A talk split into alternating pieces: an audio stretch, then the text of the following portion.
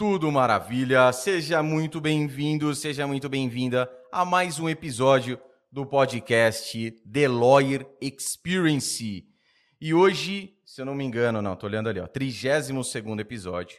Nesse 32 episódio, senhoras e senhores, doutores e doutoras, papel e caneta aí, tá? Porque mais um MBA ao vivo aqui para vocês. Porque a honra de trazer para esse episódio a advogada, professora. Esse é um currículo vastíssimo que a gente vai falar a respeito disso ao longo deste episódio. Mailin Mafini. Mailin, muitíssimo obrigado pela sua participação. E ó, se a conversa nos bastidores já estava muito boa, eu sou curioso, eu fico perguntando, vou entrando nessa. Tenho certeza que o restante, os próximos minutos também serão enriquecedores demais. Muito obrigado mais uma vez. Obrigada, João, pelo convite. É um prazer estar aqui nessa sexta-feira de feriadinho, né? Feriadinho. Conversando, conversando com vocês e trocar um pouquinho dessa experiência, né? Ao longo da, do tempo, de como a gente chegou até aqui também e fazer um bate-papo bem dinâmico e agradável. Vamos lá, estamos aí. É isso aí, é isso aí. Antes, peço licença, só apresentar os patrocinadores. Já já a gente já inicia. Pessoal, é o seguinte, atenção advogados e advogadas, todos vocês, nós, na verdade, eu também, a Mailin, nossa convidada, todos os advogados né, que iniciam na profissão têm que entender que eles podem conquistar quantos clientes eles quiserem. E também ganhar quanto dinheiro eles quiserem, pois não há limites para isso. Mas querer, como bem sabemos, né, como nossa mãe já dizia, querer não vai trazer, não é o suficiente, não vai trazer isso automaticamente para você. A grande verdade é que o advogado precisa daquilo que ele não teve durante a faculdade de direito. Ele precisa aprender o que ele tem que fazer e como fazer para atrair prospectos, vender os seus serviços, fidelizar os clientes, ganhar muito dinheiro, sim, por que não? E ainda ajudar aqueles que precisam. Se você se identificou com isso, não perca mais tempo. Matricule-se agora na Universidade para Advogados Los Bravos ADV. O método perfeito para você conquistar clientes na advocacia da maneira mais simples e lucrativa que existe. Hoje, a Los Bravos ADV conta com mais de 60 aulas, além de quatro aulas inéditas todos os meses. Matricule-se agora, é o primeiro link abaixo na descrição. Universidade para Advogados Los Bravos ADV, a melhor opção para o seu futuro na advocacia. E agora, aquele aliado peso pesado, Vocatus. Vocatus é um sistema de controle processual e gestão financeira que conta com um dos melhores recursos do mercado cadastro automático de processos pela OAB do advogado, além da emissão de boletos e várias e várias outras funcionalidades indispensáveis no dia a dia do profissional. E para você que está assistindo, que está ouvindo este episódio, o Vocatus vai te dar 10, vai não, está agora, neste momento, te dando 10% de desconto. Pegue o seu cupom de desconto acessando o primeiro link abaixo na descrição. Vocatus, o melhor sistema para o advogado empreendedor. Vamos dar início oficialmente a este episódio. E logo de cara, Maylin, é toda experiência, toda bagagem que você tem na advocacia. E é um prazerzaço trazer advogados assim.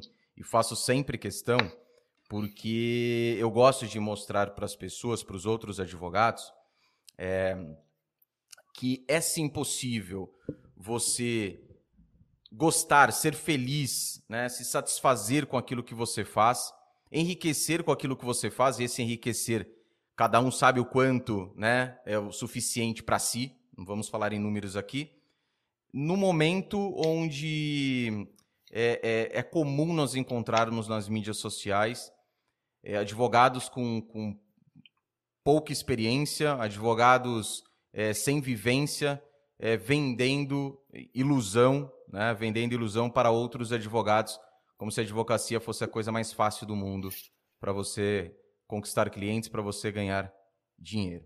Então, já de cara, eu queria saber de você a sua trajetória, desde o porquê eu escolhi o direito, né, até o momento que você parte para a área de atuação, a sua área, é, seu foco principal hoje na sua atuação como advogado. João, realmente é muito comum, né, a gente ver com essa explosão de internet, essa facilidade, né, dos meios, das mídias sociais, a gente vê o advogado recém-formado, ele até tem essa porta aberta, essa oportunidade, que a gente não teve lá atrás, né, então eu tenho uma experiência de mais de 15 anos dentro da profissão, e eu venho de uma época que a gente é, tinha aquela ideia ainda de ser muito litigante, então a primeira coisa que eu fiz, né, quando eu escolhi fazer direito, na minha casa, a gente tinha uma cultura, assim como tem uma uma cultura da, da, grande maioria dos brasileiros, né? Que fazer direito, é, o filho tem que ser doutor, ou fazer direito, ou medicina, ou engenharia, e na minha família não foi diferente. E a diferença que eu tive é que dentro da, da minha família eu só tinha mais uma prima que estava se formando em direito, mas eu não tinha mais ninguém. Eu tinha tios do Banco Central, eu tinha tios do, do Banco do Brasil, meu pai engenheiro.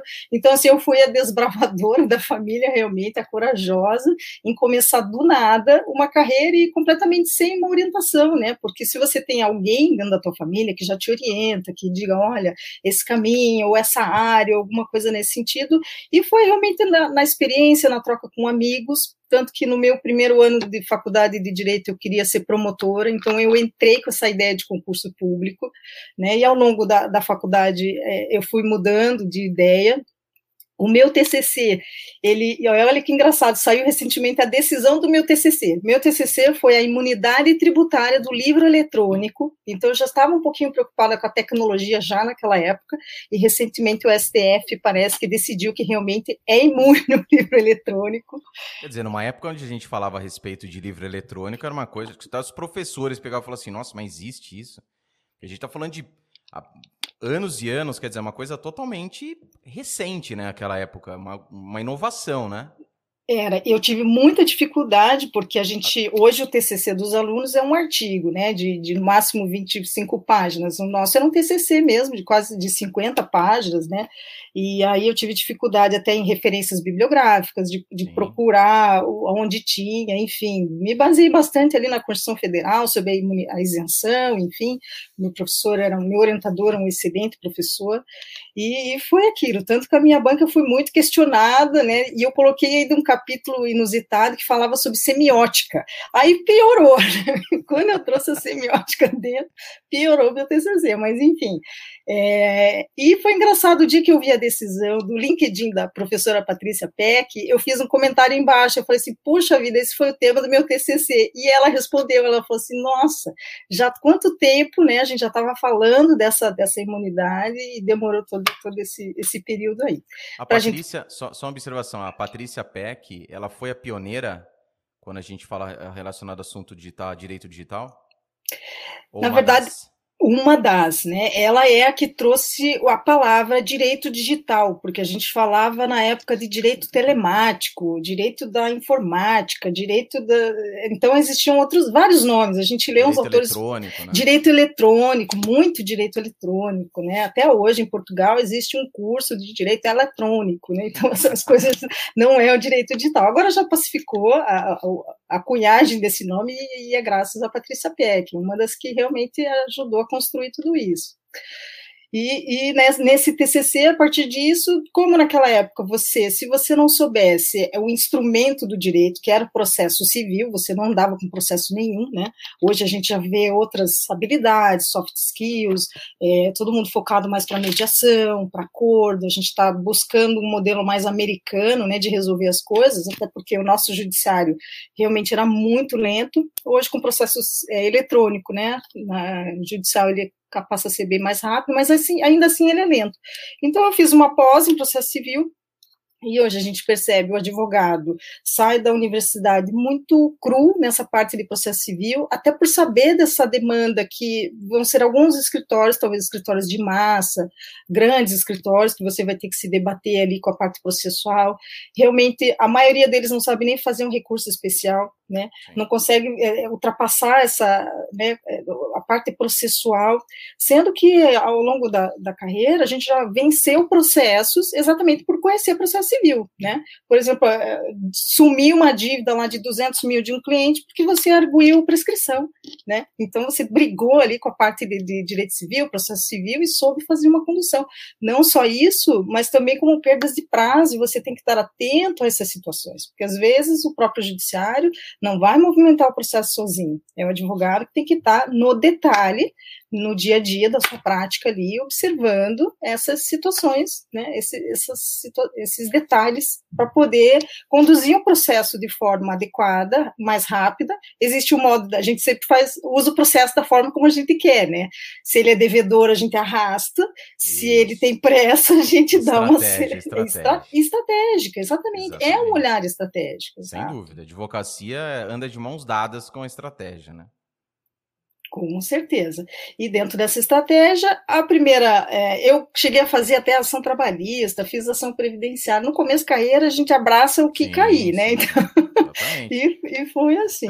É. Eu passei por três escritórios, e foi um desses primeiros escritórios que eu me deparei com as ações bancárias ali, né? Então, como todo iniciante, acho que a grande maioria dos advogados iniciantes começam com direito bancário, porque realmente são, é o maior volume de ações que existe no mercado.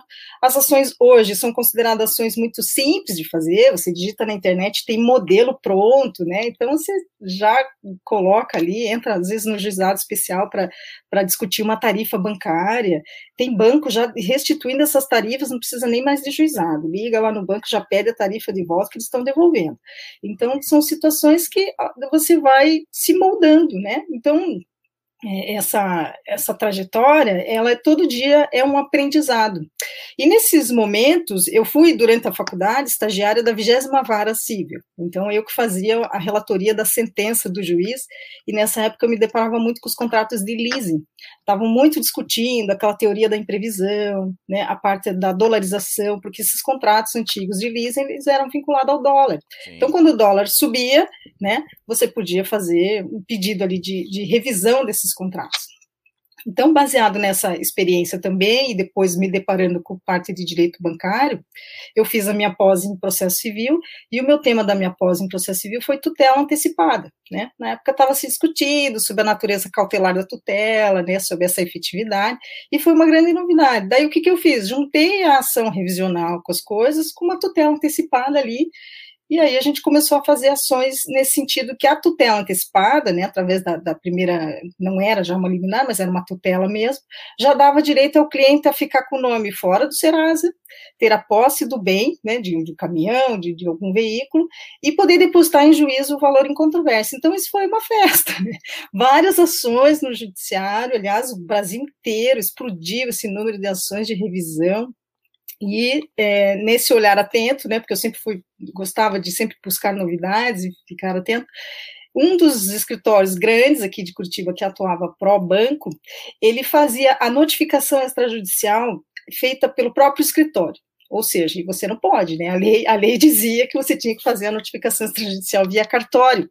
Então, quando a gente percebeu isso daí, eu montei um agravo de instrumento, antes mesmo do, dos bens serem apreendidos, e nessa época a gente já estava ah, fazendo defesa já de pequenas empresas, né, micro e pequenas empresas, principalmente de transportes, então a gente entrava com agravo no tribunal e quebrava liminar já, e a, o caminhão ficava livre, o veículo, na verdade, foi para todo mundo também. E esse escritório demorou um tempão até verificar isso, ou seja, todas essas ações viraram restituição de tabela FIP, valor integral para o cliente, ou seja, o cliente realmente estava inadimplente, né, mas aí lá no final ainda recebi o valor integral dessa, dessa, desse caminhão, de, de, de, veículo, a gente fez de trator, fiz revisão até de guindaste ali em Paranaguá, então assim, foi uma experiência enorme nisso tudo, e nesse meio tempo a gente passou também a fazer consultoria para empresas, né, parte empresarial.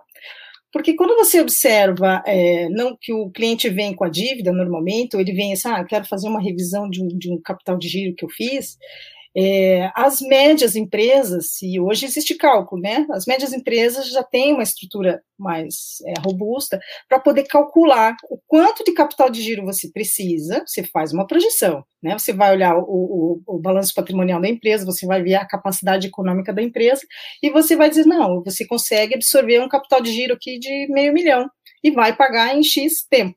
Né? Isso também eu fui fazendo ao longo do tempo muitas especializações, né? Eu fiz depois especialização em banking e finanças, estudei muito matemática financeira, então é, saber método de amortização, saber o que, que é juro. Hoje tem advogado que quer fazer a parte bancária e não sabe distinguir o que, o que, que é uma taxa de juro, o que, que é uma taxa remuneratória, não sabe é, é, ler um contrato. Né? Nem às vezes não consegue ler e, e interpretar. Interpretar, exatamente. É, é, é, grave isso, mas é uma triste realidade. É interpretação. É, uma... é interpretação, fora a escrita. A escrita eu não vou exatamente. nem falar, é. porque a escrita ela piorou de uma maneira, é, e pouca gente sabe também. Eu fiz, junto com o meu curso de Direito, eu fiz letras na Federal do Paraná, e é, como letras são quatro anos, eu entrei em direito no primeiro ano, passei no vestibular é, na federal, que eu queria estudar latim fazer outras línguas, enfim, e fiz português e latim. Só que no quarto ano do meu curso de letras, ele coincidiu com o meu último ano de direito. E aí eu tive uma, teve uma greve, uma das piores greves que teve na federal. Eu acabei não tirando meu diploma em, em letras na federal, que hoje é uma, é uma tristeza que eu fiquei, qualquer dia eu volto. E depois eu, eu já fui me engajar na, na carreira jurídica, realmente, fazer pós-graduação, trabalhar, enfim e, e, acabei jubilando lá e fiquei de voltar para terminar meu curso de letras. Mas foi. Então, eu sou muito crítica com essa parte da escrita, meus alunos sabem, eu corrijo os TCCs deles, então essa parte é muito. É, e você vê um declínio na qualidade da escrita dos alunos, você vê um declínio na qualidade dos estudos, na, na quantidade de leitura, o aluno hoje lê muito pouco, e leituras muito específicas. Eu acho que a questão da internet também, de eles estarem muito, tem tudo no YouTube, né? Ou pegar aulas muito é, concisas, assim, já ah, eu vou assistir 10 minutinhos aqui o professor falando e pronto. Eu tive um dia uma estagiária que desceu na minha sala e falou assim: Ah, doutora, eu tenho uma prova agora. Isso era cinco e meia da tarde. Eu tenho uma prova agora, fale tudo sobre a lei do juizado especial. Eu falei assim: Você quer que eu fale em dez minutos? Tudo sobre a lei do juizado para você fazer prova agora. Então, é, passa um pouco por essas situações, né? Essa Enfim. questão, aproveitando até esse gancho, essa questão que eu também vejo isso daí uma deficiência muito grande. A minha mãe é alfabetizadora e ela leciona até hoje. E é uma coisa assim que a gente vê uma a gente percebe uma um, que a geração, né, e não não somente as que estão chegando agora, mas dos próprios advogados que estão ingressando no mercado, quer dizer, se você já tem essa leitura dos advogados que eu também vejo bastante, porque muitos deles evitam, recorrem é, é, é, eu acho assim, o, o, modelo, quando a gente fala de modelo, parece estar recriminando. Para mim, o modelo de, de petições é excelente. Aquele esqueleto, principalmente quando você não sabe aquela base, e depois, com o passar do tempo, você, por meio daquele modelo, daquele esqueleto, você vai colocando o seu jeito, né? Vai dando ali a, a, a o seu formato para a petição. Petição fica exclusiva sua.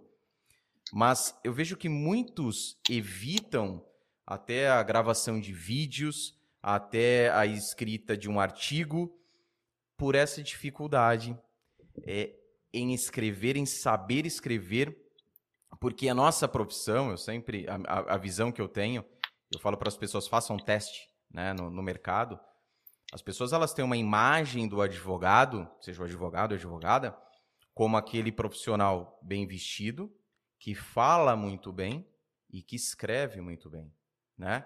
Então é algo que quando a pessoa se depara, quando o mercado, quando um magistrado, quando um prospecto cliente, uma empresa que você está ali tentando, né? Vai ou não vai? Será, vou trazer para minha carteira, não, ela se depara com algo fora disso, fora do normal, e não é o normal uma coisa. A gente está falando de escrita. Nós estamos falando de o modo como você se comunica, aquilo, e muitas vezes, os advogados às vezes não sabem por que perdeu aquele cliente e pode estar relacionado a essa questão, essa dificuldade que vem por trás de tudo isso que você disse, como um grandíssimo exemplo, que é a falta de leitura, né?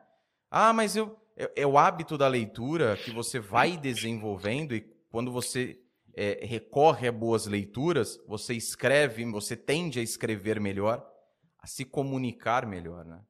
E é uma deficiência gigantesca também que eu vejo na, na profissão, independentemente da área de atuação, né?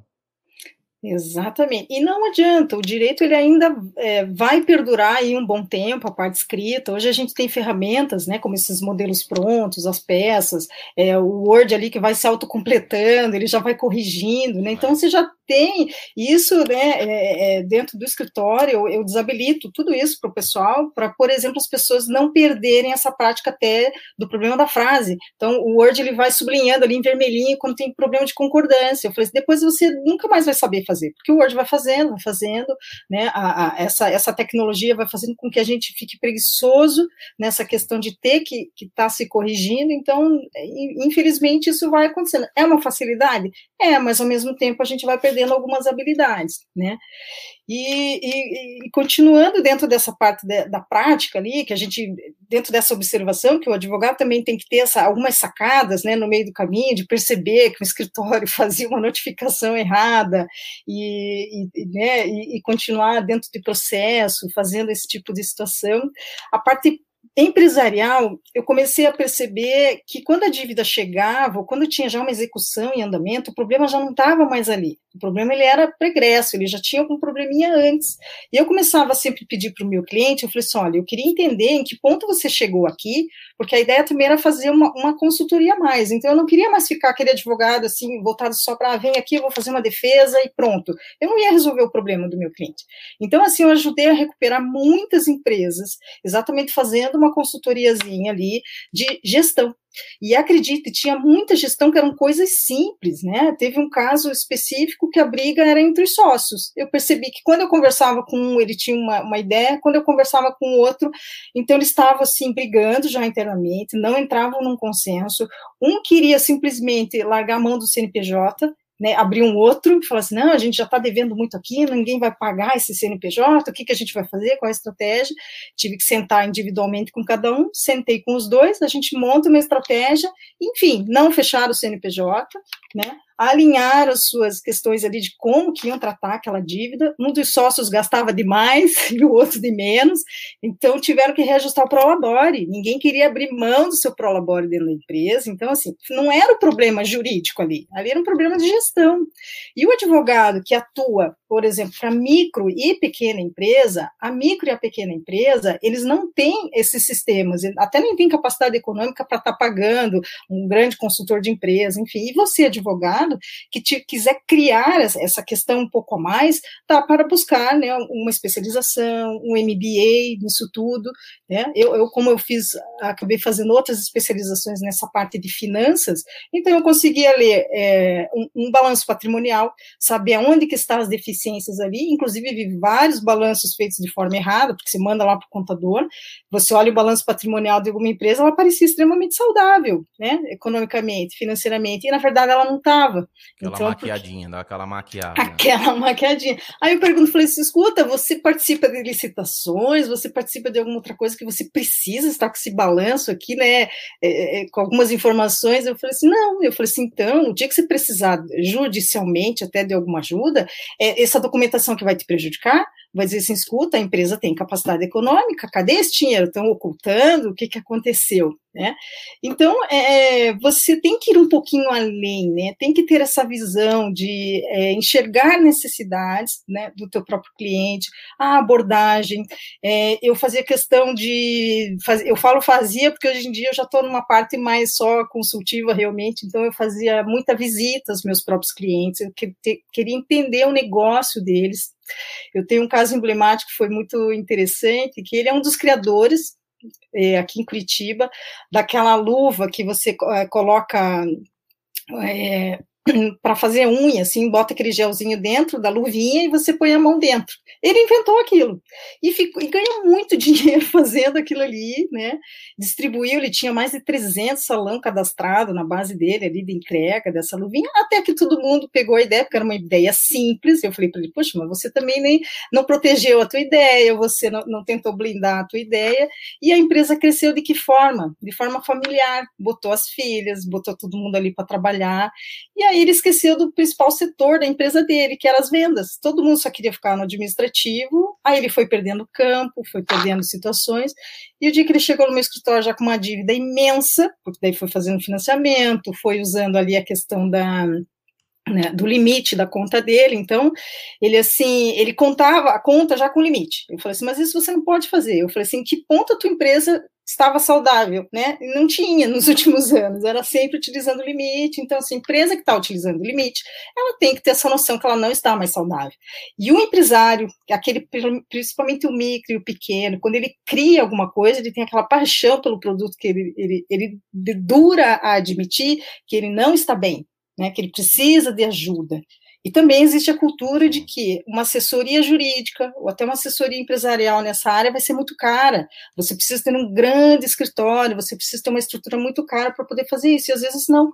Nós temos grandes advogados em Curitiba que têm capacidade de fazer uma assessoria empresarial com valor, né? Valores mensais, que você consiga é, é ir trazendo essas empresas. Então, eu ajudei algumas empresas a, a, a voltar a ter fôlego ali, simplesmente é, entendendo do negócio do meu cliente, não só, assim como também já orientei clientes que estavam fazendo fraudes, né, na emissão de boletos e duplicatas ali, né, para si mesmo, e que aquilo ali ia dar um baita de um problema. Então, tem essa parte que a gente tem que ir um pouquinho mais além, não só da, do jurídico com, com o cliente.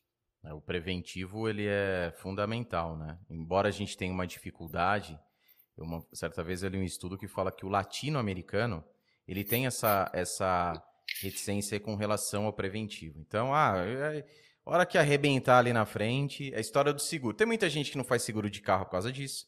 Plano de saúde, tem muita gente arrependida nesse momento. Ontem eu vi entrevista de um cara e falou: Meu, eu pagava plano de saúde até outro dia. Aí eu não usava, não usava. Um dia eu falei assim: Ah, tava cortando gastos. Ah, plano de saúde. Ah, não uso, não. não. Aí deu, estourou. Foi antes até da, da do, do, do que acontece no momento. E agora sente falta. E é a mesma coisa o cliente, né? E a, aproveitando isso, que para mim é sublime, é, que dicas você daria ou direcionamento para venda do preventivo? É, a, a, venda do preventivo realmente é uma questão cultural, né? Então, como a gente era muito, a gente está passando por essa transição do muito litigante para tentar uma prevenção, né? Então, a gente participa hoje de grupos de empresários, né? A gente tem dois grupos de empresários que o escritório faz parte. Então, assim, esses empresários, a gente já vê essa mudança de cultura e comportamento, já procuram tudo isso preventivo, porque já perceberam que é muito mais barato, né? Você ter uma assessoria preventiva ali, paga um FII mensal ali para o teu advogado, do que você depois tem um problemão gigantesco, que daí você não consegue, né, a, a dívida lá na frente, ou a condenação de determinado processo vai ser muito cara. Mas né? eles, então, têm, eles, têm, eles têm essa, essa noção porque já foram demandados, já tiveram tô... que acionar a justiça. Exatamente, os que já tiveram demandas e os que participam desses, desses grupos já de apoio ao próprio empresário, né? E você ele olha o outro lá feliz, aquele lá já tomou fumada, ficou caro, deixa eu correr atrás do, exatamente, do consultivo aqui, tem um preventivo. Exa é. Exatamente, então o preventivo hoje, e para nós advogados o preventivo é muito bom também, né, não. porque ele não demanda você é melhor, ficar, né? é o melhor, você faz todo um trabalho ali, desenvolve, faz um planejamento, essa ideia de, de planejamento é interessante, né, vincula ali um contratinho com o teu, com teu cliente, e você não vive de sustos e sobressaltos saltos, como eu, como eu vivia muitos anos, e por que, que eu comecei também a, a brigar muito com os meus clientes por isso? É, você acordava já com o telefone tocando, dizendo, olha, prenderam um caminhão na empresa, e dali você a sair correndo, ficar o dia inteiro na porta do juiz, e na época a gente pedia purgação da mora, aí o caminhão já estava em outro lugar, aí você tinha que ir lá fazer a guia do oficial de justiça para lá fazer a retirada, e aquilo gerava um estresse, porque você pensa, uma pequena empresa, pequena empresa que tenha lá quatro caminhões, um que seja apreendido já é 25% da sua capacidade, né? E às vezes você não consegue tirar no mesmo dia o, o, o veículo apreendido. Você tinha que fazer uma manobra de, de, de, ficar na porta, realmente esperar, conversar com o juiz e pedir para ele despachar. Né? E hoje, hoje você não consegue mais nem isso. Quando você não. pede para conversar com o juiz, vem o assessor. Já vem o assessor e fala assim: é, então mudaram. Coisa, né? É, a, a, política mudou. Ah, é o digital, né? É, é o digital. Tem, tem é. Agora, uma coisa, e outra coisa, bem, bem, bem levantado por você, é a questão dos honorários. Porque, veja, nesse momento, nesse susto que você toma, sai correndo atrás para resolver o problema do cliente, às vezes você fica um dia inteiro, dois dias inteiro, boa parte da semana para resolver isso, e proporcionalmente, aquilo que o cliente vai lhe pagar é pouco. Né? Você chega no fim do mês e fala: putz, olha o tanto que eu fiz aqui, tantas horas que eu despendi, tá aqui, ó, o fim do mês aqui, o que eu tô ganhando. Porque dificilmente você vai chegar e falar o seguinte: eu vou fazer essa correria para você, só que vai custar, sei lá, 200 mil reais. Ele fala: ah, doutora, deixa quieto, meu caminhão vale 50 mil, deixa lá, eu compro outro então, caminhão. Entende? Então também tem essa questão, né? Você chegou tem. a ter essa. essa colocou e, na e... ponta do lápis, ela falou assim: ah, tam... não só, mas também por isso tenho que evitar, tenho que mudar o foco, focar mais na questão preventiva. Exato. E também porque, quando a empresa está nessa situação, já significa que o financeiro dela ali, ah. aí assim, o advogado, na, dentro das suas prioridades, nem sempre é o primeiro que a empresa está disponível a, a, pagar, né? É. Então já está com a sua seus comprometimentos ali, a, primeiro a parte trabalhista, né, os seus funcionários, depois a parte dos fornecedores, porque sem fornecedor você não, não funciona, né, a empresa para, então, assim, primeira coisa, o nome tem que estar tá, tá limpo, tem que estar tá o CNPJ disponível, né, fornecedores tudo em dia também, e os funcionários, e o advogado, né, eu tenho empresas dentro do escritório que é inadimplente há um bom tempo e simplesmente pedindo assim, olha, paciência, a gente está num momento difícil, né? Estamos em pandemia e tal, e aí a gente está esperando outros processos porque também são empresas que essa empresa já é, é uma, uma empresa um pouquinho maior, mas ela trabalha com grandes contratos. Então, o problema dessa, dessa empresa, que ela demanda, fica com grandes contratos, quando ela perde um grande contrato, ela eh, fica muito frágil, né, na, na sua é. questão de capacidade econômica. Então, a gente também tem que ter esse entendimento, essa paciência, né, atender o cliente, né, porque sabe que ainda é um cliente em potencial, a gente tem que ter essa noção também, não sair dispensando todo mundo, porque é, em época de crise, acho que é o momento da gente também é, ter essa, essa, essa, esse discernimento, né, de qual é o momento que eu vou cobrar, qual é o momento que eu vou. E, e, e para isso, porque senão fica muito difícil, né? É, limita bastante. Limita bastante. E essa, e essa questão, outro ponto, é aproveitando a bola levantada, é a questão, tanto o cliente, quando ele tem um grande contrato, ele perde esse contrato, dificulta o pagamento dos seus honorários. Né? E para advocacia também. Tem muitos advogados que é, eles querem, e não tem nada de errado nisso, mas tem que ter o pensamento até para deixar a sua, a sua advocacia, o seu negócio saudável. Então, eles querem aquele grande cliente, e aquele grande cliente, é, percentualmente, tem uma representatividade pesadíssima dentro do mensal do escritório dele. E a gente passa por esse momento, o cliente fala assim, ó, oh, doutor, é o seguinte, eu não vou conseguir pagar a, né, o integral desse mês aqui, consigo pagar aí 20%, 30%, vamos né, renegociar.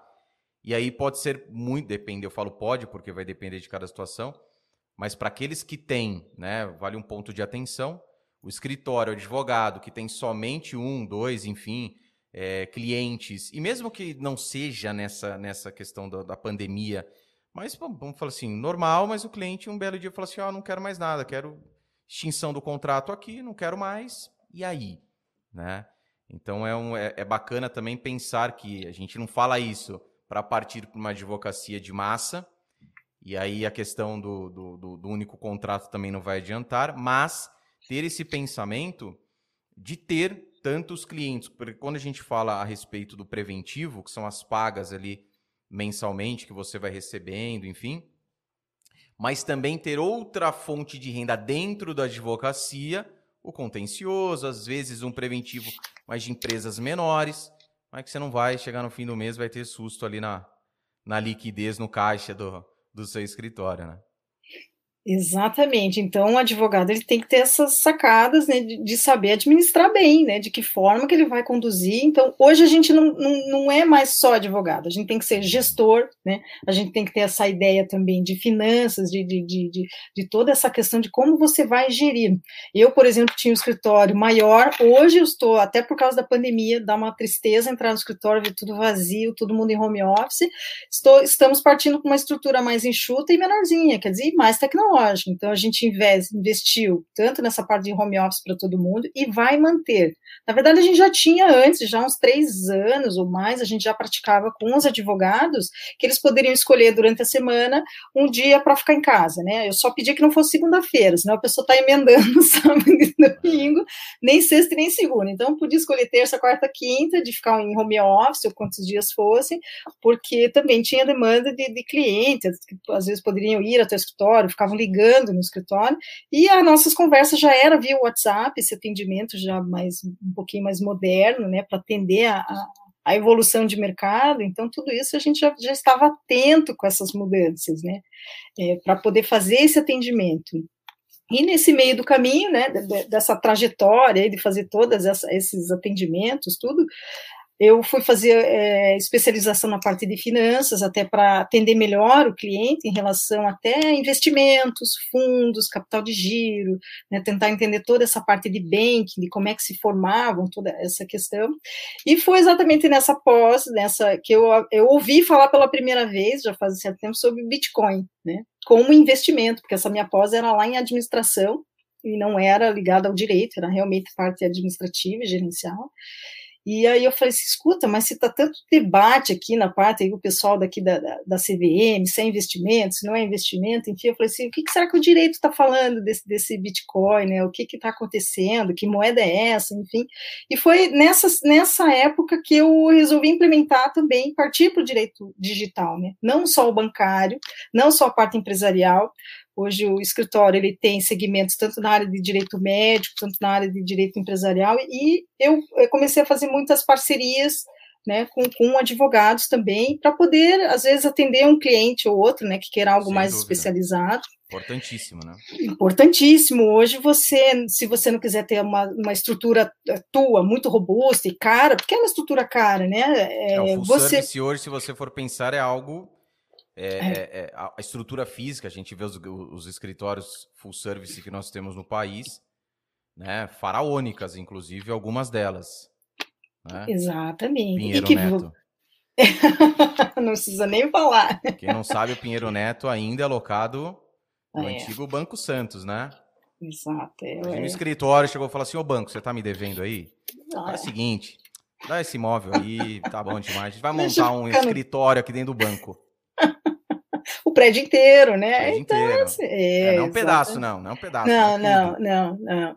É, tanto o pessoal do Pinheiro Neto está dentro da CVM ali o tempo todo, nos hubs ali de, de, inovação, estudando, mas também são, eles pegam profissionais a dedo, né, ah, assim, bem são bem selecionados, então realmente é um trabalho fantástico e consegue se manter no mercado dessa forma, né, e a gente vai se adequando a tudo isso, Sim. né, e também não e tem estamos... mercado, no... né, e tem mercado. E tem. Eu sempre falo assim, o, o, os grandes escritórios, como a gente sempre cita aqui o o Pinheiro, eu tive, eu tive o prazer de trabalhar na época do corporativo, era um dos escritórios é, contratados pela empresa, é, mas o público é um é outro público. Né? Às vezes a galera uhum. fala, putz, eu acho gozado advogado, às vezes chega e fala assim, putz, mas tem o Pinheiro, né? Fala, amigo, calma, pô.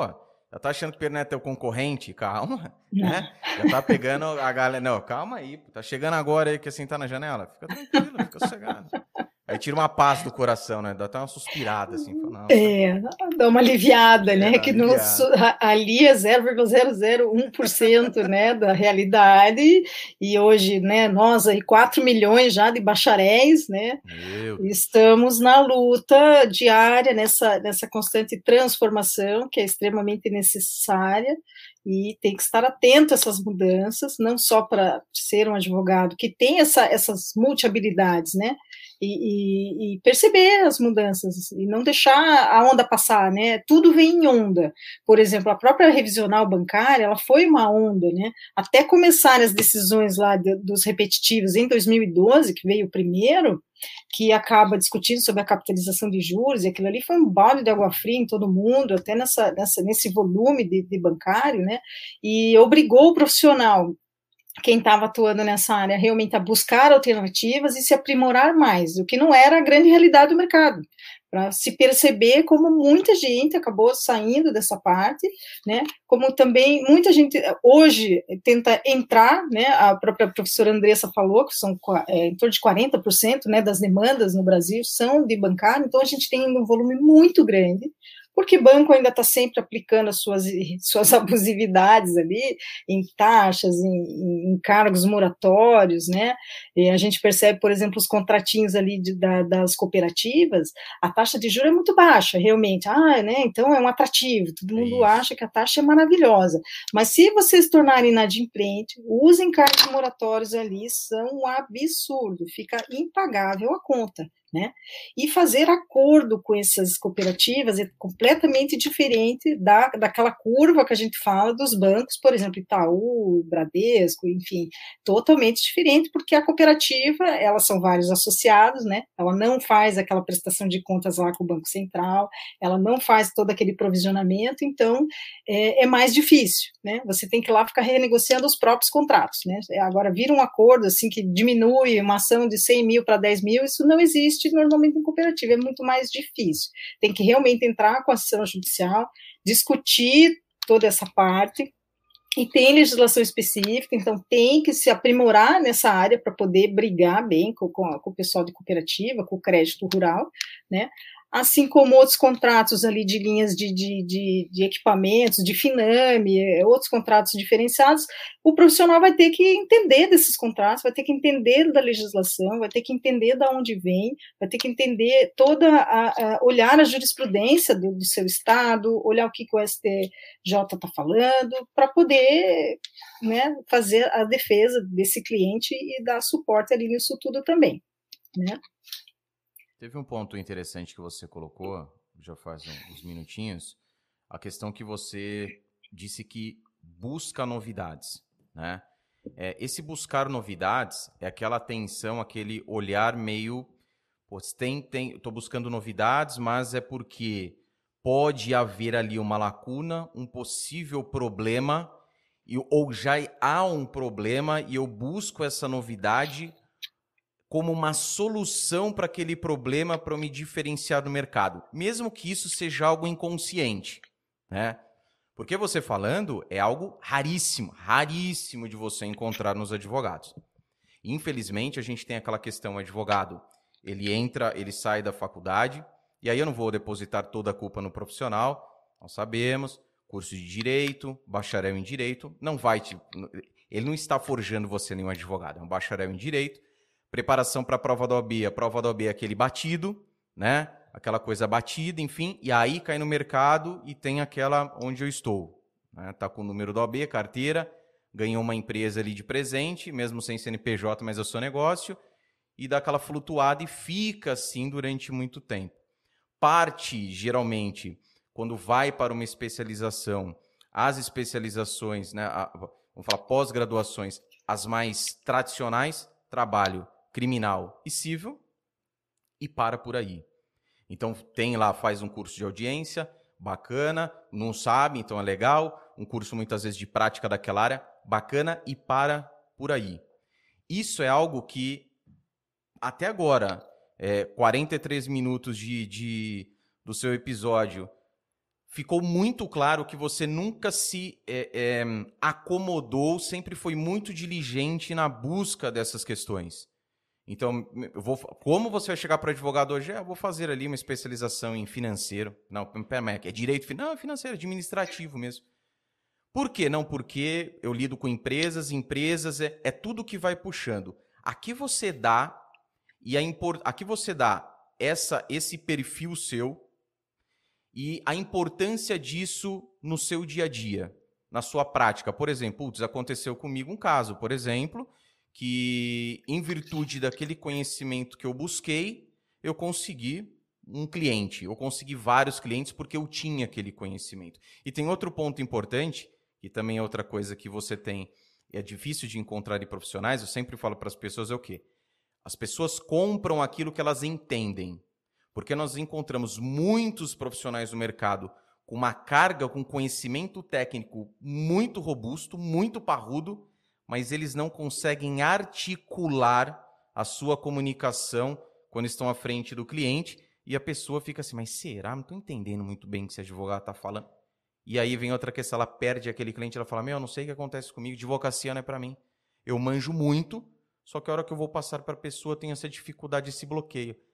E às vezes, às vezes, muitas vezes isso está relacionado, nesse caso específico, à comunicação, a ruído na comunicação.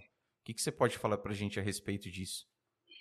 É, essa, essa parte do atendimento ao cliente, realmente, quando você sai da faculdade, você vem com uma linguagem jurídica, né? Primeira coisa, você já assusta o cliente falando aquele juridiquês ali, né? Aí você já quer chegar no seu terno e gravata, com aquela coisa muito formal, né? E outro, um outro problema que eu acho que eu vejo muito hoje é a precificação. Você saber é, como abordar o cliente e como você fazer uma proposta para o teu cliente. Né? Então, tem advogado que vai lá, senta, fala a proposta, não, não tem uma preocupação de mandar uma proposta, por exemplo, por escrito, né? Fala assim: olha, a proposta envolve o quê? O que, que envolve essa proposta? Faz um, um, um, né, um orçamento mesmo, né? Sim, Vamos falar um nome mais, mais comercial. É um orçamento dos teus honorários ali, uma proposta desenhadinha, o que, porque às vezes a pessoa ela não enxerga.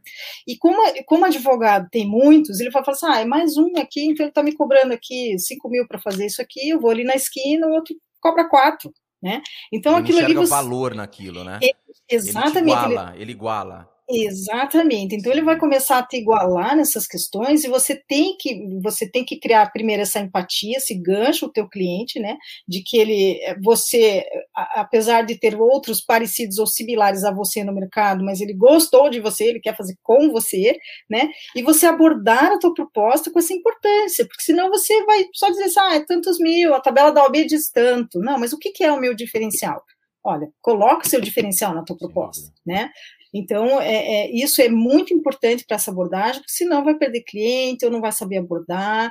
É, eu, no começo, quando eu abri o meu próprio escritório, eu tinha muita dificuldade de atender o meu cliente também, né? Eu já tenho essa cara assim, um pouquinho mais sisuda, eu fui aprendendo a, a, a, até a estimular a sorrir enquanto você fala, que são coisinhas bobas, mas são extremamente importantes.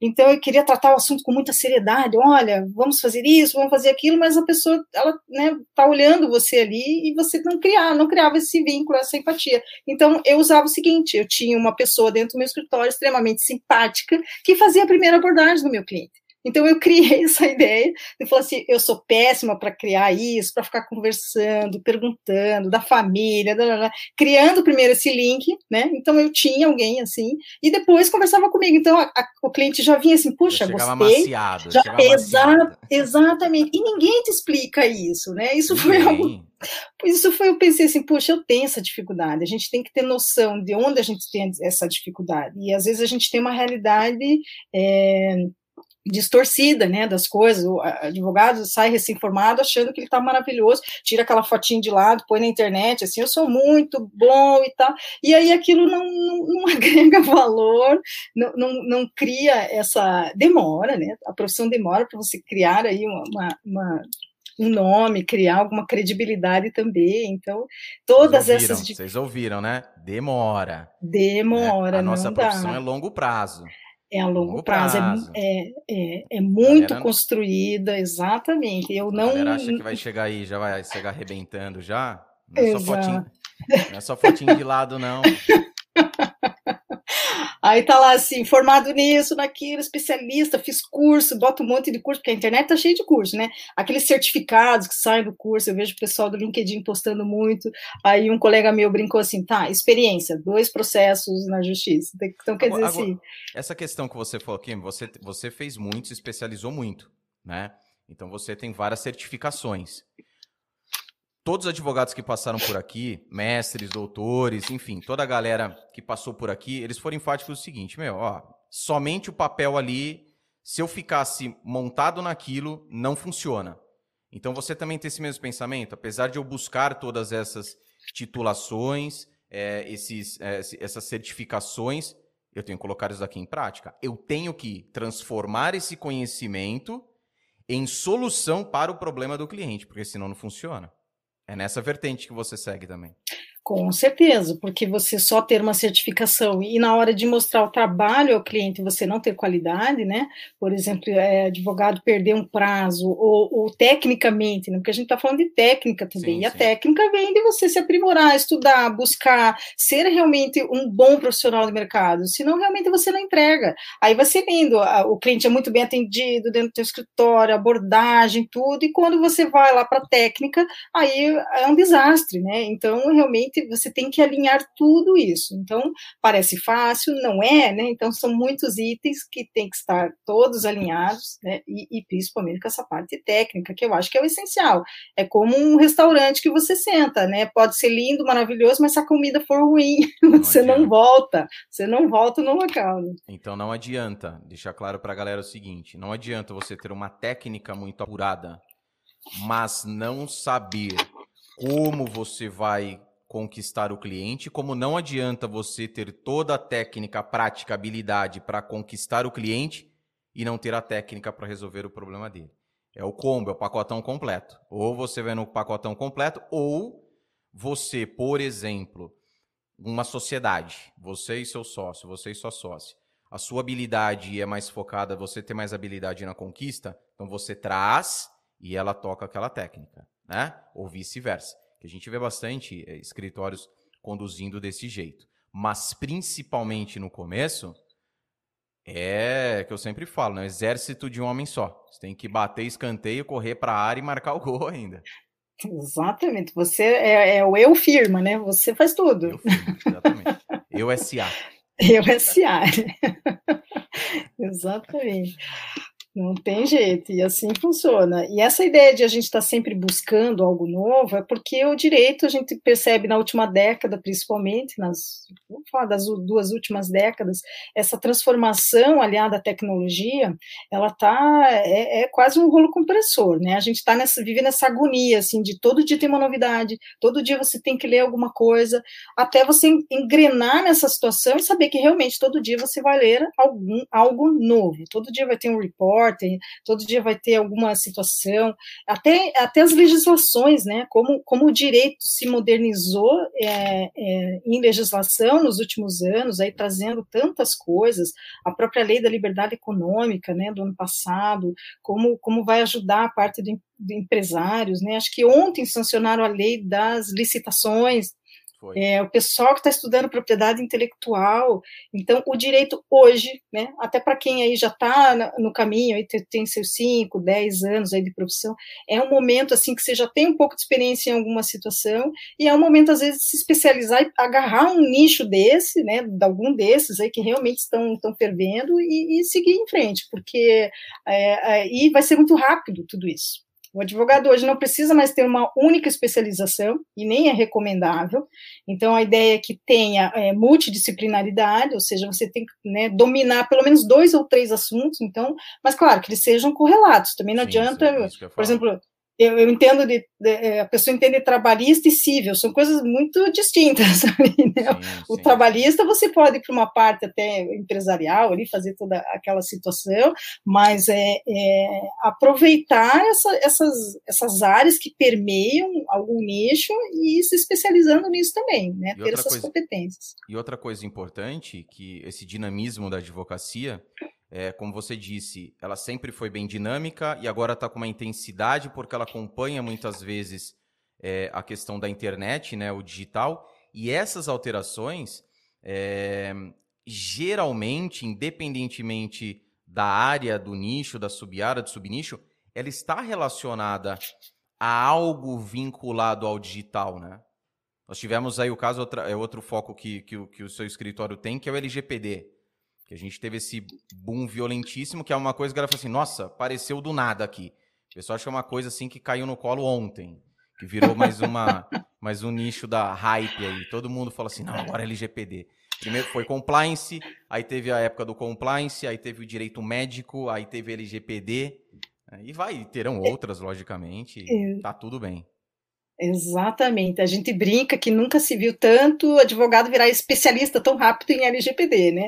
Então a coisa tá, tá realmente. Assisto ali um cursinho ali na, na internet, compro, baixo ali. Tem, tem, alguns profissionais grandes que montaram seus cursos, mas só fazer um cursinho não é suficiente, né? Apesar de que é uma área que realmente está começando, né? Então, eu digo sempre vale a pena investir, é uma área que vai crescer muito a questão, porque a gente não está falando de LGPD, né? A gente está falando de segurança da informação. A gente está falando de, de, de, estar inserido dentro de uma cultura digital e nós ainda não temos a cultura digital. Então, assim, a gente não sabe se quer proteger um, um, smartphone que a gente tem em casa, né? E a gente sempre recomenda ter pelo menos um antivírus. A gente acha que não, o celular é super seguro, e na verdade não é. A gente está vendo aí ataques o tempo todo, já tenho vários clientes ligando.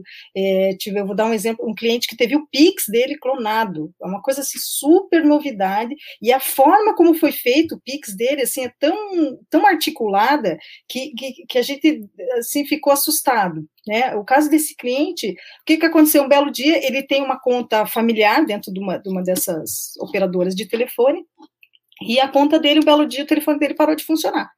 Né? E, enfim, ele tem a conta, era dele, da esposa e do filho, a conta. E daí ele não entendia por que, que o telefone parou de funcionar, né? Ligava lá na operadora, falou: escuta, meu telefone parou de funcionar, depois parou da esposa, do filho, enfim. E não veio nenhuma mensagem, nenhum aviso, nem nos, nos outros telefones que estavam nesse, agrupados no mesmo, avisando: olha, mudou alguma situação aqui, parou de funcionar, e, e enfim. E, na verdade, quando ele percebeu através da, do celular dele, ou seja, alguém é, ligou na própria, na própria operadora, trocou a titularidade dele, se tornou dono da linha dele, e a partir disso teve acesso a tudo, porque a gente nunca imagina o que está ligado ao nosso celular, né? Com o nosso celular a gente consegue recuperar senhas de e-mail, né? Porque às vezes a gente coloca ali como segundo, às vezes senha de redes sociais, né? Vários aplicativos que a gente tem, a gente coloca ali uh, essa como segurança, daí está ligado ao celular, ao e-mail, e criaram Pix, abriram conta digital no nome, de, nome dele, né, e começaram já a fazer empréstimos, a fazer uma série de situações. Então, estamos inseridos nesse mundo digital, né, e foi isso que lá na minha pós em finanças lá, eu busquei o Bitcoin, e a partir do Bitcoin me puxou todo esse universo, né, e inclusive LGPD, porque a minha orientadora do meu mestrado já estudava é, a parte de privacidade e de segurança da informação, porque além de tudo ela é engenheira é, dessa parte de, de segurança, e, e, foi ali que eu me deparei já com o LGPD, já desde 2018, que a gente vem estudando essa parte, implementando vários cursos, então assim, são os os primeiros, os pioneiros, principalmente aqui no Paraná, em Curitiba, a estar tá tratando do assunto, tanto que hoje daí eu dou aula em pós-graduação já dessa, dessa temática, é, da parte também de blockchain, de bitcoins, porque é um universo que está começando a surgir e a gente vai ver, né?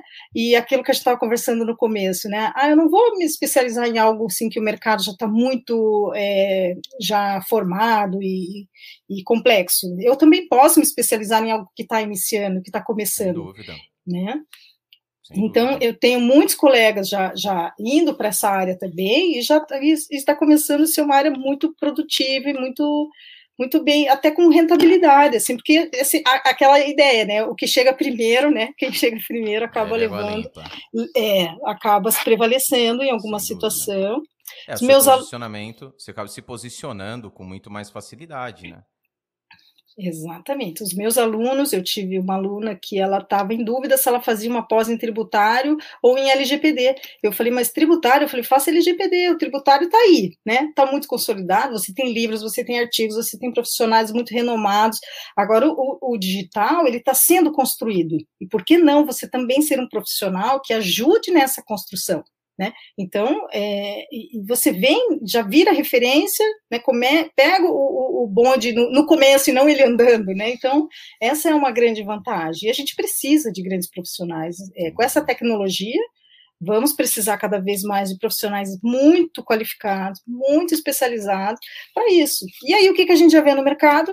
É, é pessoal oferecendo implementação de LGPD para empresas e falando um monte de bobagem já, dizendo que, por exemplo, implementação de LGPD, basta você ajustar os contratos para o teu cliente, colocar lá a questão do consentimento, né, dos dados, dos dados pessoais, e está tudo resolvido. E, na verdade, não é né? É algo muito mais profundo. É, a legislação ainda é, a partir de agosto que começam as sanções, né? Então a lei já está em vigência, mas a partir de agosto começam as sanções. E se as empresas não estiverem minimamente adequadas, é, já tem a agência, a Autoridade Nacional né, de Proteção de Dados já formada, e já criou seus primeiros formulários. É engraçado e interessante a gente ver essa transformação, né? A, a, a NPD não existia, de repente ela já foi formada. Essa semana a presidente Weimer deu uma entrevista muito bacana falando sobre, sobre as competências, o que, que eles pretendem fazer. Então, acompanhar todo esse universo e hoje a gente já vê, por exemplo, advogados se especializando, por exemplo, em prova digital, né, que é muito difícil. Como que você coleta essas provas digitais? Como é que basta um print de um WhatsApp? Vou juntar no processo um print do WhatsApp? Não. O STJ declarou, acho que faz duas semanas saiu uma decisão dizendo que não tem validade você printar e juntar no processo. Né? Você ainda, ainda vai ter que fazer uma ata notarial. Então, estar né, antenado com todas essas situações e, e é muito importante para a gente manter o mercado e fomentar, né? Sendo. E você acredita que tem ainda, que há essa grande dificuldade em se é, é, em nichar cada vez mais? Porque ainda, até mesmo pelos, pelos novos advogados, quando eu falo novos, jovens aqui, eu não estou falando a questão de idade, tá? Mas o pessoal que ingressa na advocacia, ainda há essa, essa coisa meio, essa visão um pouco, ah, eu sei que é, é legal, mas vou continuar aqui no, no criminal, vou continuar como área, tá? Vou continuar uhum. no criminal, continuar no civil, continuar trabalhista, em virtude dessa característica tradicionalista, né, da advocacia, da profissão advogado. Então, assim, é muito mais seguro eu ficar aqui, por mais que eu saiba que tem muita gente boa atuando nessas áreas e eu vou, ter, não que você não vai conseguir, mas eu vou ter mais dificuldade, tá? E veja que aqui eu não estou nem falando de generalista, tá? mas eu vou ter mais dificuldade. Mas aquela coisa, eu prefiro, é melhor pingar do que faltar. Você vê que tem essa, essa ainda em virtude desse tradicionalismo, o pessoal se aprofundar, mergulhar mesmo, acreditar na coisa? Tem, tem, tem até por paixões, né? Tem, tem alunos que já saem dentro da faculdade criando algumas paixões. Mas o que que, tá, o que, que a gente percebe também? Por exemplo, tem é, os alunos da parte de direito criminal, hoje em dia tem os crimes cibernéticos. Então tem gente se especializando só na parte cibernética. Tem advogado que adora a parte criminal, mas está cuidando muito da, da questão da prevenção de lavagem de dinheiro né? Em relação à parte das fintechs, em relação à parte de, de, de, dessa formação toda eletrônica, sistemas de pagamentos, criar sistemas de segurança. Então, é uma área, é, é apesar de você ter o tradicional ali junto, e é interessante sempre Sim, que você saiba o tradicional, porque ele é a base, né? Vamos, né? Ele vai ser a base de tudo isso, e você juntar, né? Você fazer mais essa, essa é, aprimorar os estudos em relação a essa parte cibernética para todos.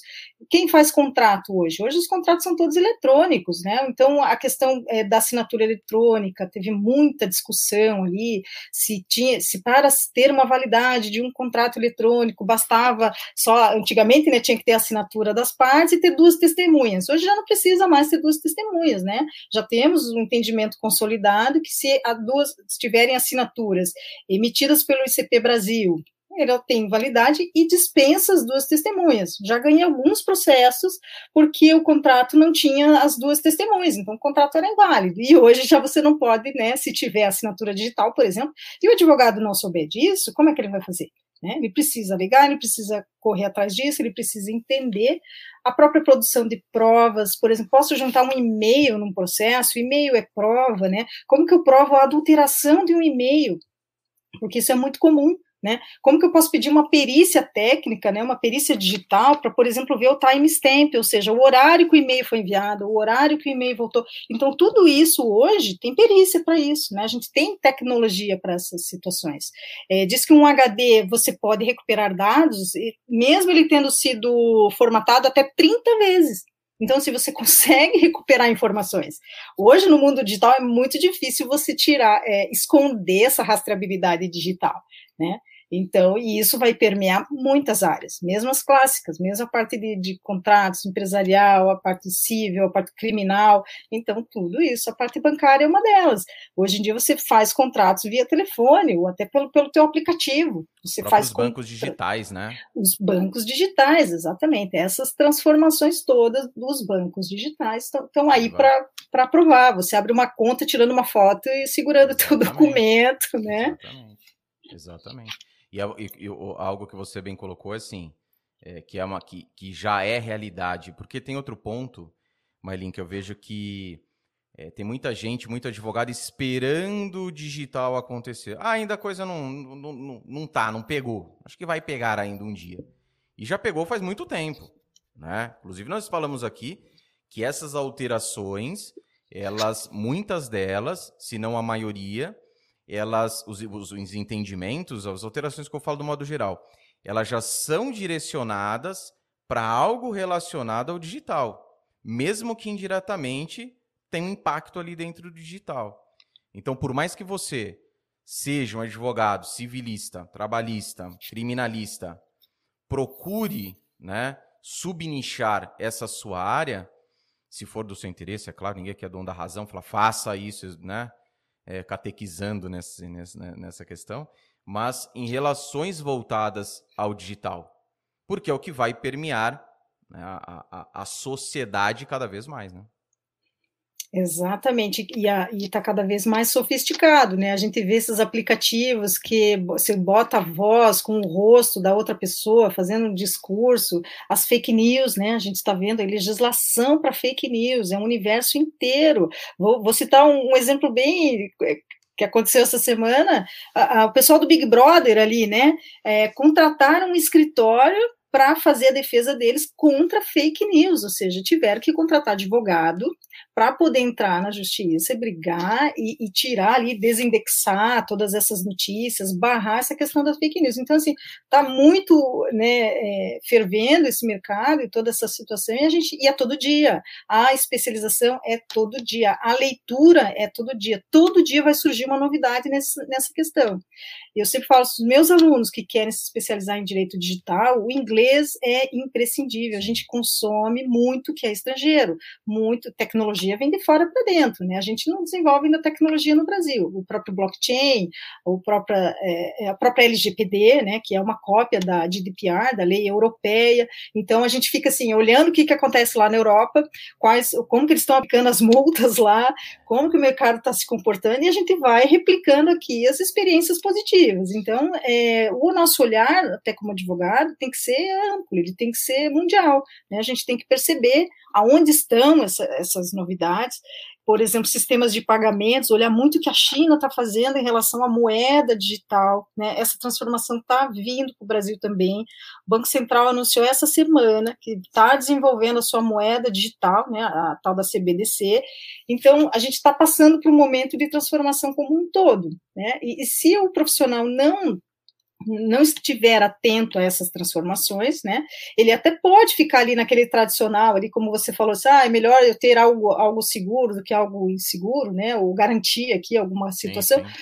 pode, mas ele vai ficar ultrapassado muito rápido, mais muito, muito rápido. muito mais rápido do que quando a gente começou. Mas para você ser ultrapassado lá, a coisa era vinha e deixava. Exato. Tanto é que gente fala assim, olha lá, tá vendo? Falei, não é rápida. Hoje em dia, piscou, já foi. E detalhe, é. né, que eu falo pra galera. Faculdade de Direito não para não, tá lá. Então é bacharel cada vez mais, desses, desses bacharéis são aprovados uma quantidade... Ah, mas não são todos, são 10, 15%. Mas é direto. Deixa eu passar essa pandemia aí, 3, 4, já já é exame todo meio do AB, daí? O que, que você faz? Né? E a galera vem babando. Molecada aí tá sedenta. Tem, e se você tem. ficar naquele tradicionalismo, não que você não. Ah, mas para uhum. mim está funcionando. Ok. É só um alerta aqui pela celeridade das mudanças. Estão cada vez mais rápidas e, e assustam muita gente, né? Veja essa, essa questão do Big Brother que você disse. Então, peraí, a assessoria do cara que está lá dentro já uhum. vai, já ou, ou uhum. sei lá, ou vamos falar com o advogado, ou até mesmo, porque como é tudo muito carente, que foi algo que, que já foi bastante discutido aqui, a falta de informações, ou seja, a carência de advogados em informar o seu público-alvo, o seu prospecto cliente daquilo, porque a pessoa muitas vezes ela não sabe nem que existe isso aqui. E quando uhum. você coloca isso, eu falo, né? É, a, a, as pessoas, os advogados, geralmente eles se preocupam é, com aqueles clientes que já estão com problema. Que vão uhum. procurar sabendo do problema, sabendo que aquele problema tem solução e sabendo que ele é advogado, sei lá, porque foi indicado, por exemplo. E não se preocupam com aquelas pessoas que nem sabem que tem um problema. Elas estão com problemas, elas nem sabem. Então, uma ótima oportunidade, principalmente num momento como esse. Então, vai saber se esses participantes do reality não contrataram esse escritório, porque os advogados desse escritório, em algum momento, um vídeo no YouTube, que seja, enfim, colocaram essa informação, os caras, opa, vamos ligar lá. V vamos ligar no escritório para saber mais a respeito disso. E aí é um campo que se abre. Entende? Então, é isso, isso para mim, isso é fabuloso. Isso é sensacional. Sensacional. Exatamente. E, e para a gente perceber como é uma grande oportunidade agora também, né? O advogado ele se posicionar em algumas áreas também, ele ter essa exposição. E hoje tem internet, LinkedIn, tem uma série de redes que você consegue já demonstrar uma, uma qualidade, né? Começar a escrever textos, né? Artigos, participar de grupos de estudos. A própria OAB aqui do Paraná tem grupos excelentes. Eu participo tanto da, da, da comissão de direito bancário como da comissão de inovação. Então a gente está sempre sempre atento ali com essas mudanças, com essas é, contribuindo, né, escrevendo artigos, participando. Então tem que ser muito ativo. Não, não dá para ficar sentado como antigamente, abre o teu escritório fica ali sentadinho esperando, porque as coisas não vão acontecer dessa forma. Tudo vai ter uma, uma dinâmica muito rápida.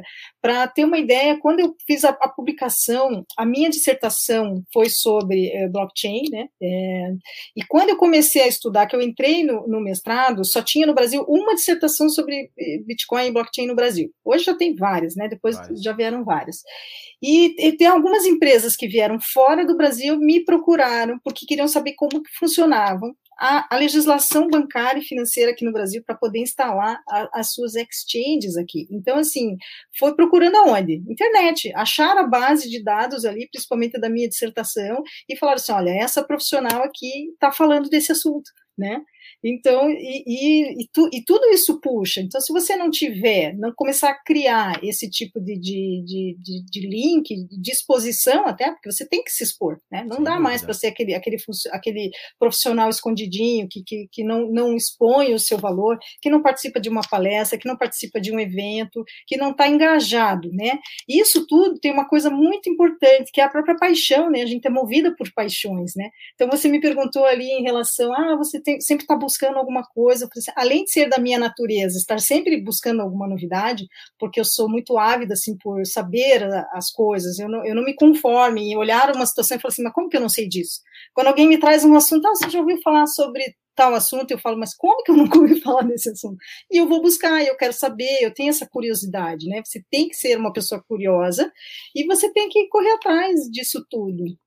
É, por exemplo, eu tenho colegas dentro do, do tribunal que me ligaram para saber como é que fazia penhora de Bitcoin porque aqui no Paraná a gente teve um problema com uma empresa aqui que acabou dando um golpe no pessoal e tal, e aí é, teve alguma, algum momento ali, algumas ações que foram interpostas aqui no tribunal, daqui do Paraná, e quando chegou no tribunal, ah, ok, o juiz falou assim, ah, tá bom, vamos penhorar esses bitcoins, e tá, mas como é que faz a penhora desse, desse negócio aqui eletrônico, é algo completamente diferente, e assim, nessa época só tinha uma juíza em São Paulo, né, é a doutora Renata Baião, que é uma sumidade que fala bastante em blockchain, que tinha escrito um único artigo falando sobre penhora, e foi esse artigo, né, e mais as, as minhas considerações que eu também estava estudando, que eu mandei para o pessoal ali e falou assim, ah, é assim que faz penhora de Bitcoin. Salvou né? a galera.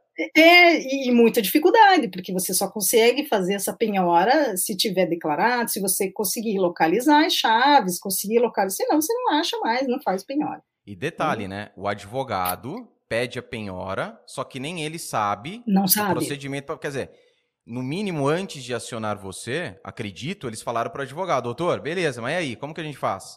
a gente Exato. vai, mas, mas como que faz? Putz, não Exato. sei, cara. Exato. E acredite, juízes aprendem com os advogados também.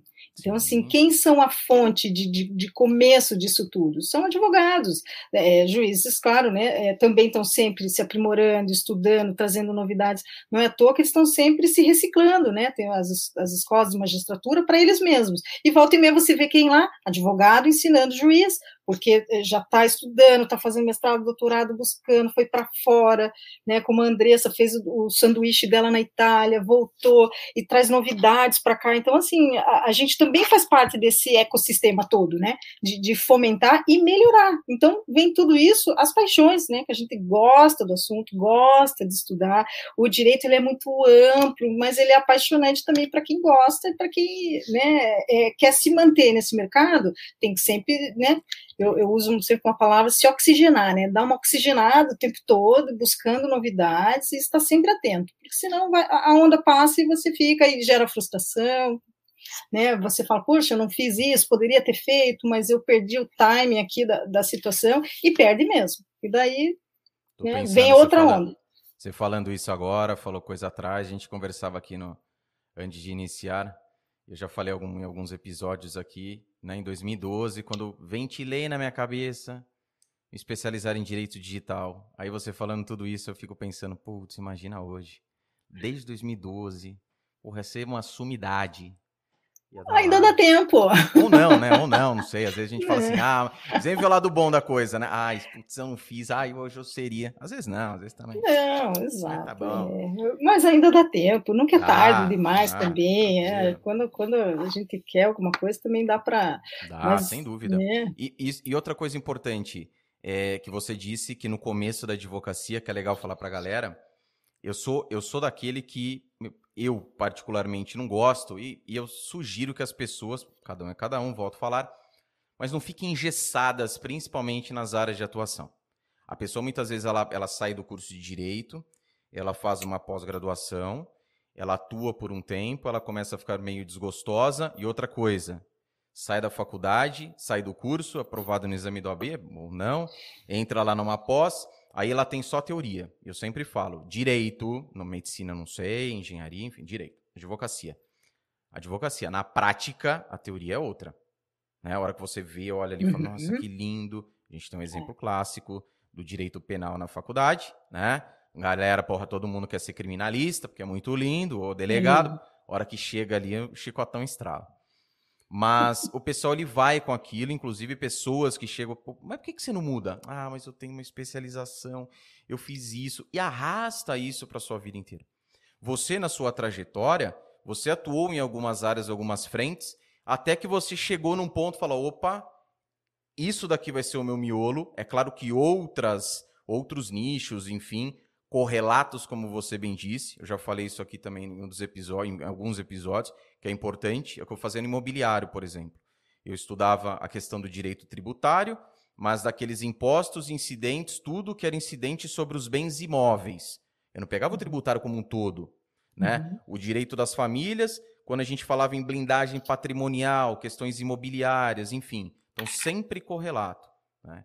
A sua experiência com essas atuações em áreas, em nichos, é, não foi uma coisa automática que você sai e você fala assim, putz, é aqui que eu vou embrenhar e sigo com isso até hoje. Não, nunca é automático. E outra, essas experiências também vão com as pessoas que seguem ao nosso lado ao longo do caminho também, né? Eu tive, acho que, muita sorte também de ter pessoas muito capacitadas, né, que passaram pelo escritório, que até estão até hoje, né? Por isso, por isso que eu falei em um certo momento, por exemplo, da parceria. É, é, impossível você ser especialista em tudo, isso não existe, né? A gente sempre desconfia quando vê aquele cartãozinho assim, é o nome da pessoa e especialista em tudo, porque é impossível, né? Até porque você pode até ter estudado tudo aquilo é, ali, mas. É o full service de um homem só. Exatamente. Então é impossível que ela tenha uma experiência, assim, uma prática, porque realmente a matéria, né? O direito material é uma coisa e a prática prática, às vezes você tem que ter. Achei engraçado, um professor esses dias publicou assim: ah, você tem que saber o direito, você tem que ter muita experiência, você tem que ter as manhas. Aí o pessoal ficou brincando ali. Você também tem que ter um pouquinho da, da tal da manha, né, em algumas situações ali. Né? E hoje a gente trabalha daquela área. Tem, né? Exatamente, uma experiênciazinha ali é importante. Sem dúvida. Né? E, e hoje com a parceria, principalmente na área de tecnologia. O escritório trabalha com algumas empresas de consultoria, parte empresarial também. A gente faz muito MO, que são aqueles é, memorandos de entendimentos, por exemplo, a troca de tecnologias e alguns contratos, né? Até para startups, algumas coisas nesse sentido. E também na parte da LGPD, então, fundamental. A gente, como a gente falou ali da LGPD, é, a gente viu no começo dessa corrida da LGPD, a gente via muito escritório trazendo uma proposta para as empresas, e a proposta era limitada a isso. Ah, vou vir arrumar teus contratos aqui. Né? E aí a gente implementou, a gente criou um projeto, né, que são seis etapas, e a gente fez parceria com uma empresa de TI, então a gente tem todo um TI que vai olhar toda a parte tecnológica, a gente não tem condições de, a hora de fazer o um mapeamento dos dados, ali, mapeamento, de olhar, por exemplo, os softwares, o que, que a empresa utiliza, por onde que passa o dado, aonde que vem, porque a lei, apesar de parecer simples, né, a leitura dela realmente, ela tem uma redação mais simples, mas ela vai demandar uma série específicas e a gente já imagina que vão vindo certificações, a gente já tem ISOs, né, uh, já sendo editadas aí como guidelines aí toda essa parte de implementação de LGPD.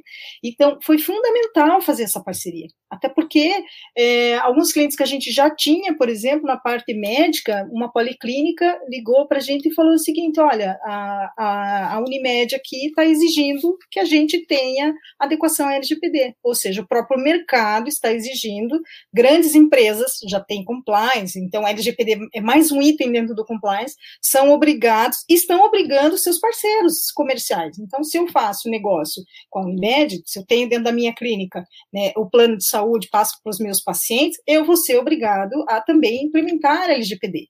E como que eu vou fazer essa implementação se ficar só na parte jurídica, só olhando os contratos? Tem que passar pela parte tecnológica também de tudo isso, né? Até de segurança da informação. E depois você deixa o TI lá fazer o contrato dele também, de, de, de cuidar dos firewall, fazer toda aquela proteção de armazenamento, se vai ser em nuvem. A nuvem não pode estar num país estrangeiro, por exemplo, que não tem a legislação correlata, né? Esse compartilhamento internacional de dados tem que ter também uma, uma certa segurança para tudo isso. Então, assim, é uma coisa muito ampla. Os profissionais que estão se especializando em segurança da informação já tem, já vejo no mercado, na verdade, os que estão despontando, eles já têm duas formações, são formados também em, em, em, TI, né, em informática e advocacia, já tem muitos fazendo isso, e já, né, em Stanford, Estados Unidos, já estão criando uma ideia de advogado programador, né, o advogado que já faz a gente brinca que é code, né? Fazendo, codando, advogado codando. Então, ele mesmo vai montar, por exemplo, seu, seu contrato eletrônico, seu smart contract, ele mesmo vai poder é, é, entender dessa parte de, de, de software, de desenvolvimento e programação. Né? Até mais para frente, imagina-se que nas escolas, né, a gente nunca teve nem educação financeira, mas a gente vai ter uma inclusão digital, né? A gente vê a criançada hoje já mexe melhor nessa parte tecnológica do que a gente. Então, eles já vão ser mais afetos a essa, essa realidade, a essa toda essa transformação. E se a gente não estiver atento que esse modelo tradicional do direito vai mudar, está mudando, vai realmente perder aí a, a grandes oportunidades, né? Vai perdendo espaço, né? Vai perdendo espaço. A grande questão era que você acorda, a coisa já está num tamanho vultuoso. E aí é aquela história: você se antecipa a sua aposentadoria, ou você vai começar a nadar, mas num oceano aí que já já não está tão vazio. Quanto... Já não é tão é azul, né? Já não é tão azul. tão exatamente. azul, exatamente. E então, essa é legislação é, da LGPD, ela trouxe algumas figuras importantes ali, como o DPO, né, que é o tal do encarregado, é uma figura nova e é importante, porque toda empresa vai precisar ter um encarregado, vai ter que nomear um encarregado. Então, assim, grandes empresas vão contratar, vai ser externo ou vai ser alguém interno.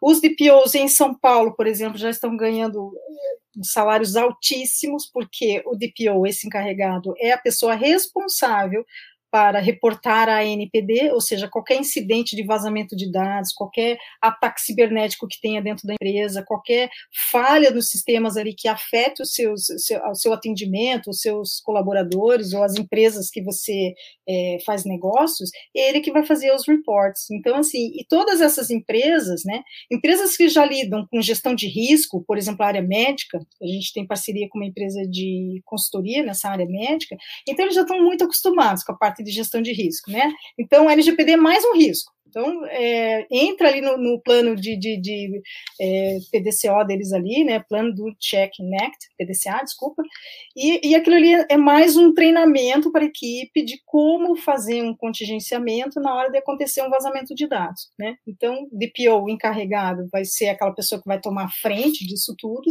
já vai fazer o planejamento, né, o que que vazou, qual foi a quantidade do vazamento, igual esse mega vazamento que a gente teve recentemente, né, que afetou todo mundo e eu tenho indicado para as pessoas olhar o registrato lá do Bacen para saber se você não é um daqueles que já está com alguma conta aberta no teu nome aí, não está nem sabendo, ou um financiamento no teu nome, né, é, registra, dita no Google ali, registrato, né, do Bacen, ele já abre ali, faz um pequeno cadastro, e lá você vai ter quantas contas abertas estão tá no teu nome e quantos financiamentos tem no teu nome, porque esse mega Meu vazamento... Exatamente. Medo agora. Exatamente. Mas que bom que a gente tem ferramentas, né, para saber. É, porque antigamente eu, eu tive fraude na minha documentação já há muito tempo, e a menina me achou no Facebook, um rapaz tentando fazer um financiamento de um veículo em Santos, e ela percebeu que o meu nome, Mailin, só que era um homem, e ela me achou no Facebook e me mandou mensagem, falou assim, olha, tem um rapaz aqui querendo comprar um carro, mas é você? Eu falei assim, não, eu sou de Curitiba. Eu achei estranho, outro dia um cliente me ligou e falou, parabéns, hein, Comprou uma Lamborghini. Acho que já levaram com o meu nome, porque na garagem aqui não tá. Bem, podia ser, né? Eu falei, nossa senhora, a pessoa olha e fala assim, é, nossa, o cara é. tá, tá assim, tá cheio de... Exatamente. Então, Meu pai assim, é. Coração agora dá uma, uma bombeada aqui no sangue, é. bombeou mais forte agora. É. é Complicado. Porque é do mesmo jeito que vem no, no, né, na mesma intensidade, é aquela história, né? Quanto mais você cresce profissionalmente, os problemas vêm junto. Então, quanto mais a gente evolui no digital, ah, do mesmo jeito que tem a galera lá, o advogado estudando, fazendo, tem o cara lá do outro lado. Fala, beleza, vamos lá. Até, até para diversão, né? Ah, vou quebrar isso aqui, vou entrar. Ou vazar uns CPFs aqui, uns milhões de CPFs. Exatamente. Pensa a Deep Web ali, né, o pessoal, e essa geração nova aí é expert em tecnologia, né? Sabe navegar, sabe derrubar sistemas.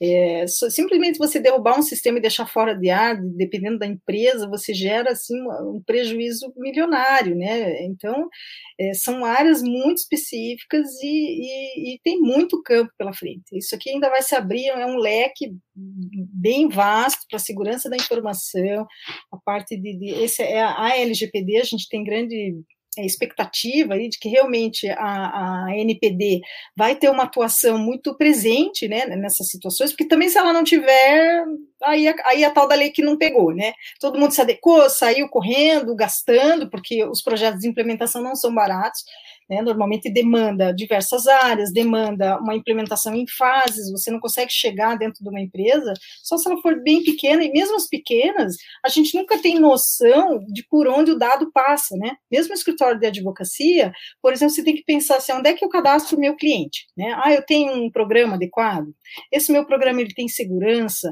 como que funciona a minha rede? Todo mundo acessa a rede, né? Desde o estagiário até todos os advogados, todo mundo tem acesso a todas as informações.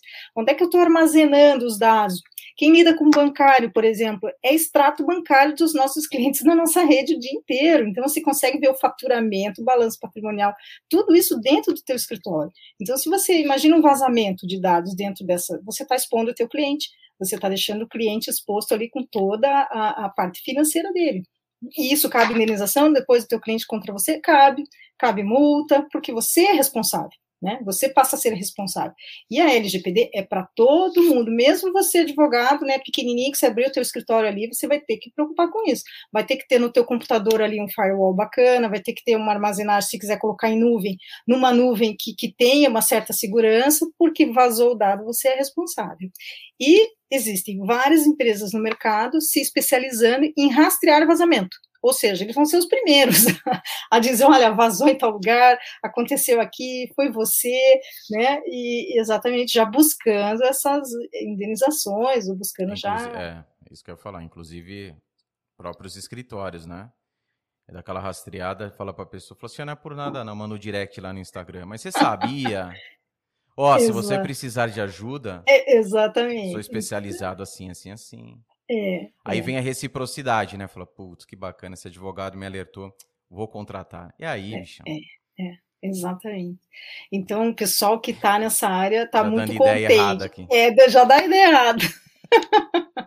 já está muito contente nesse campo de atuação, porque é exatamente isso que está acontecendo. E as notícias, por exemplo, que, de vazamentos, né, que está acontecendo o tempo todo, só ajuda esse mercado a crescer, a, a, ter uma preocupação maior. Quem até então achava assim, ah, é uma, mais uma lei que não vai pegar, né, porque achavam que a lei do marco civil da internet, por exemplo, que já previa algumas situações não, não, aconteceu muito, né? A expectativa da época era para que essa lei já fosse realmente mais enfática e tal, e não foi, né?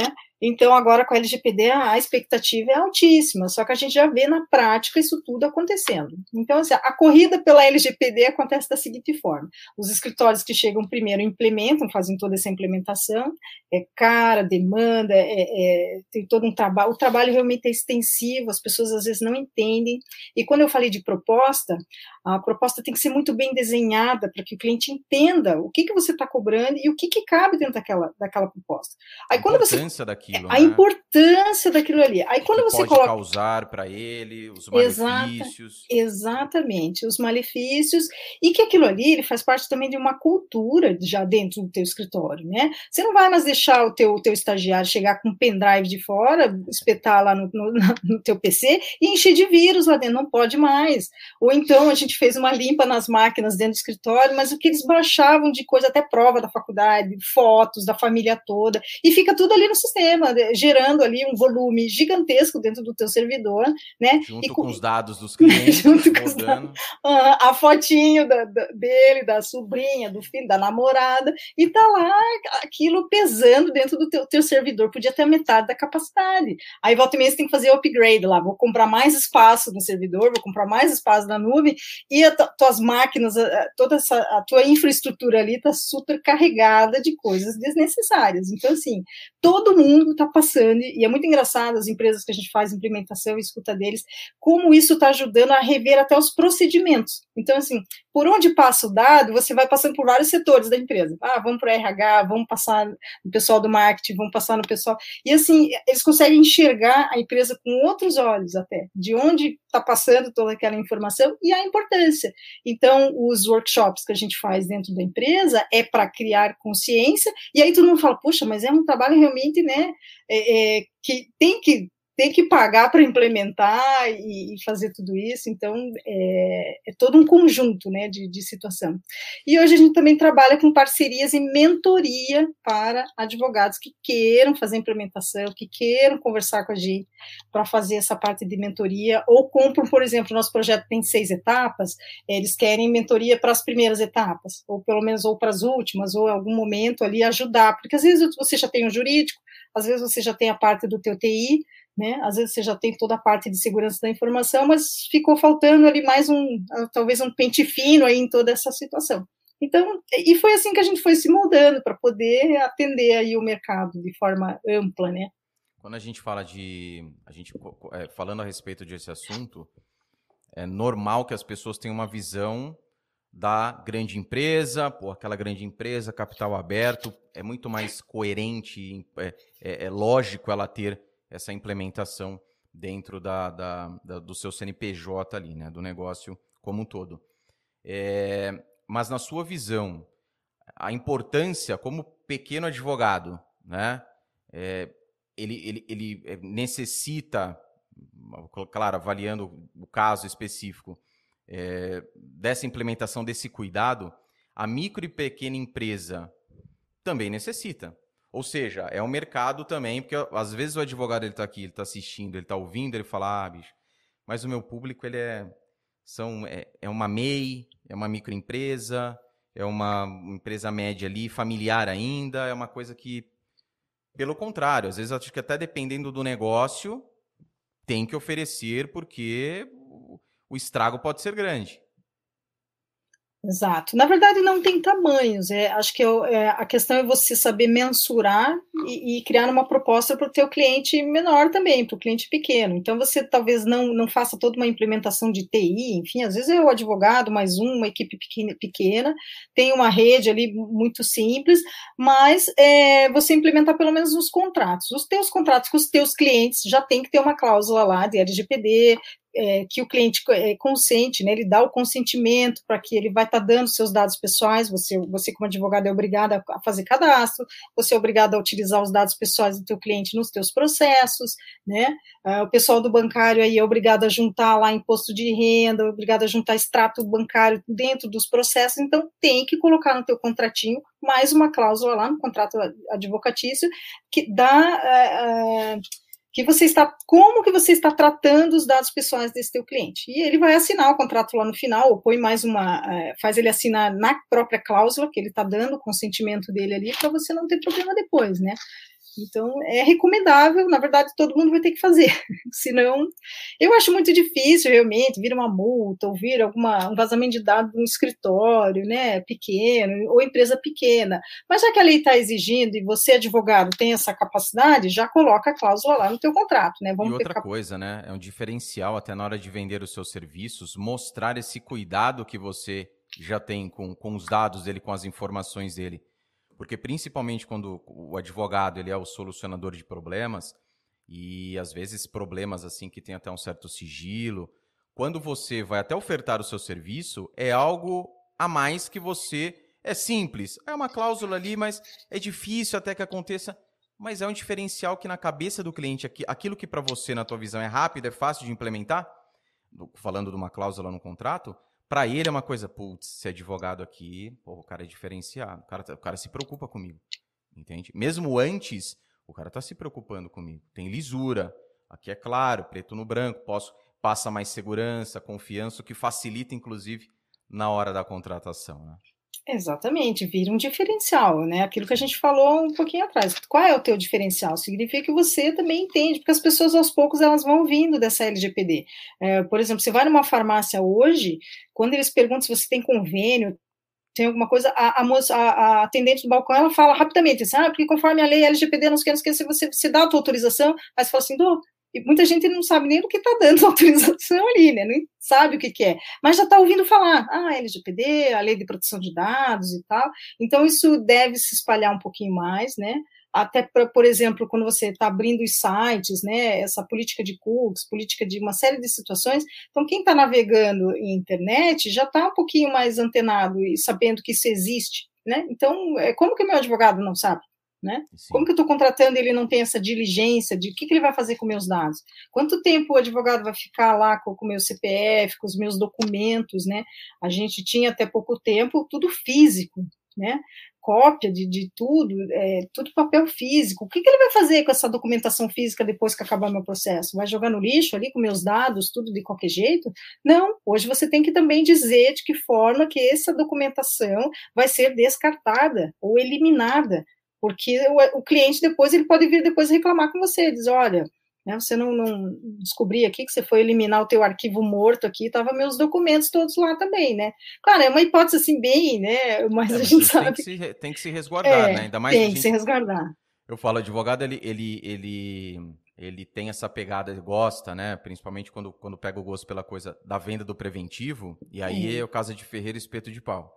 Exatamente. também tem que ter esse resguardo e até mesmo como esse diferencial. Imagina quando você senta ali, você fala com o seu cliente a questão dos dados dele, fala do descarte das informações dele, é coisa que ele nunca ouviu. Às vezes o advogado que ele passou por uma outra experiência que ele teve não falou, ele chega para você e fala assim, Pô, pensa, né? Ele fala, rapaz, ou comenta com um amigo, enfim, oh, você não acredita. Ele falou que descarta, cara. Que vai queimar, vai no, colocar no forno da pizzaria do sogro dele lá, vai queimar tudo. Né? Mas é esse cuidado que simples, mas uma comunicação, como eu disse, é algo que deixa a pessoa mais segura. Né? E sempre colocando claro, até mesmo no próprio site do escritório, por exemplo, uhum. caso o advogado queira, pontuar essas questões né, do sigilo. Tem muitas pessoas Inclusive, eu fiz uma vez um, um, um estudo e tem assim, a, a, as pessoas que buscam é, indicações de advogados e as pessoas que até sabem, né, um parente, um amigo que conhece um advogado, mas em virtude do problema que ela passa, porque tem um sigilo, ela não quer expor para ninguém, ela vai buscar esse profissional sozinha. E quando ela já tem essa coisa intrínseca nela, e ela se depara com um profissional que tem esse zelo, porra, sai anos luz à frente de muitos outros. E aí vem outro ponto importante, que é a questão até que você falou do, da precificação, né? Mas algo que pode, inclusive, justificar um preço maior de seus honorários. Ah, agora eu sei porque a Maylin cobra 50 mil, o JR cobra 500. Por quê? Porque tem esse zelo, tem esse cuidado. Ah, JR, mas não, é, não são todas as pessoas que vão. A, a, gente pensa sempre na. Ah, mas acho que. E acaba deixando passar. Deixando passar.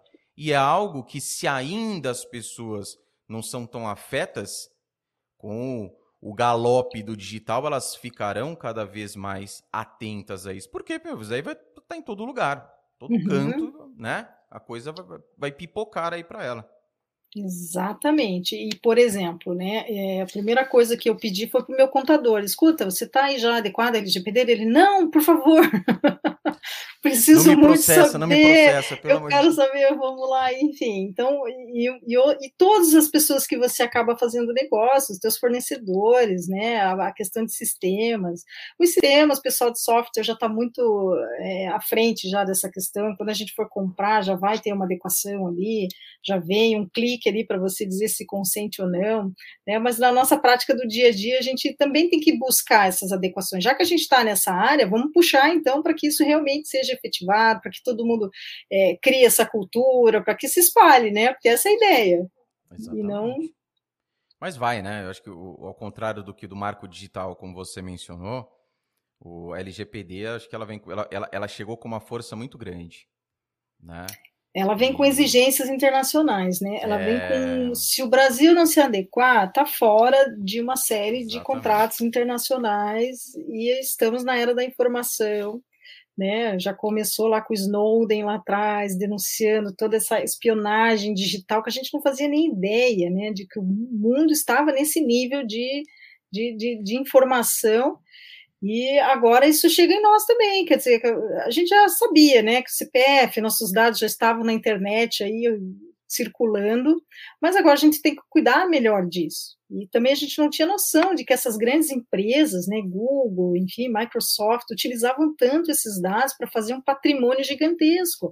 Então a gente passou a ter essa noção de que o dado pessoal das pessoas, e o dado pessoal junto, e eu costumo dizer, o dado pessoal junto com os dados bancários, dizem muito sobre, sobre cada ser humano. E, quando, a partir do momento que ele faz o perfil do teu consumo, ele sabe tudo sobre você, sabe sobre o seu gosto, aonde você vai, inclusive onde você vai porque aonde você comprou, né, aonde você circula, que horas, quanto tempo, tem estudo até para isso. Shoppings têm sistemas que eles sabem dizer quanto tempo você está parado na frente de uma vitrine. Então, quais são os seus interesses? Já começam a mapear tudo isso aí. Ele sabe o tempo que você ficou lá dentro e o tempo que você saiu.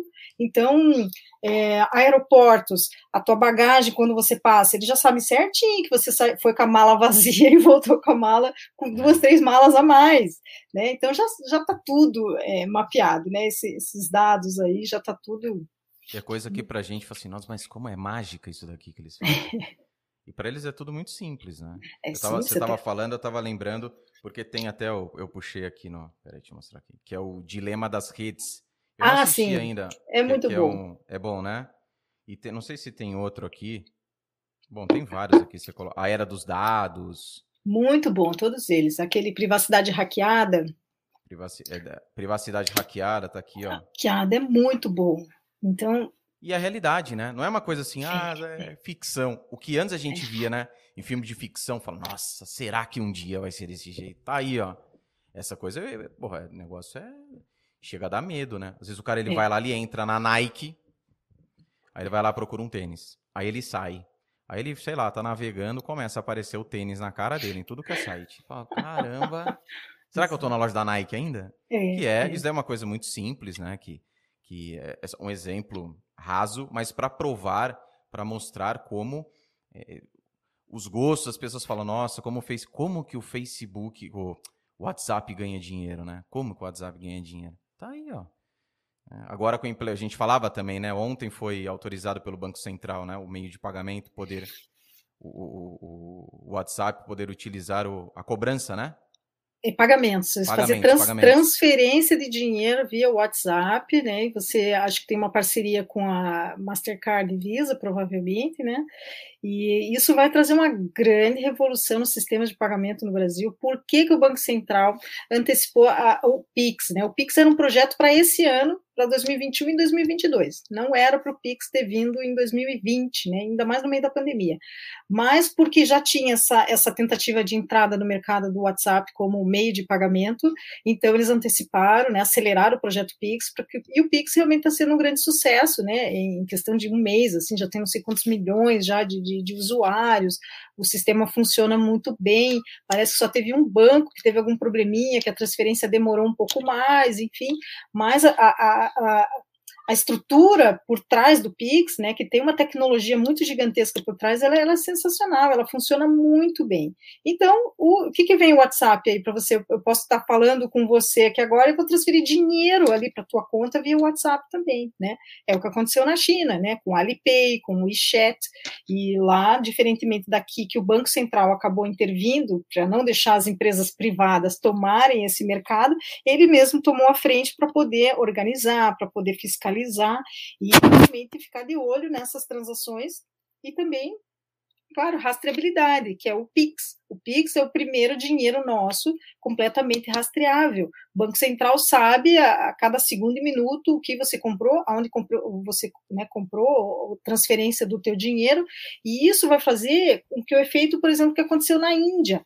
Em 2015, acho que a Índia, da noite para o dia, extinguiu o papel moeda, principalmente as notas mais altas de circulação, e obrigou todos os indianos a abrir uma conta digital.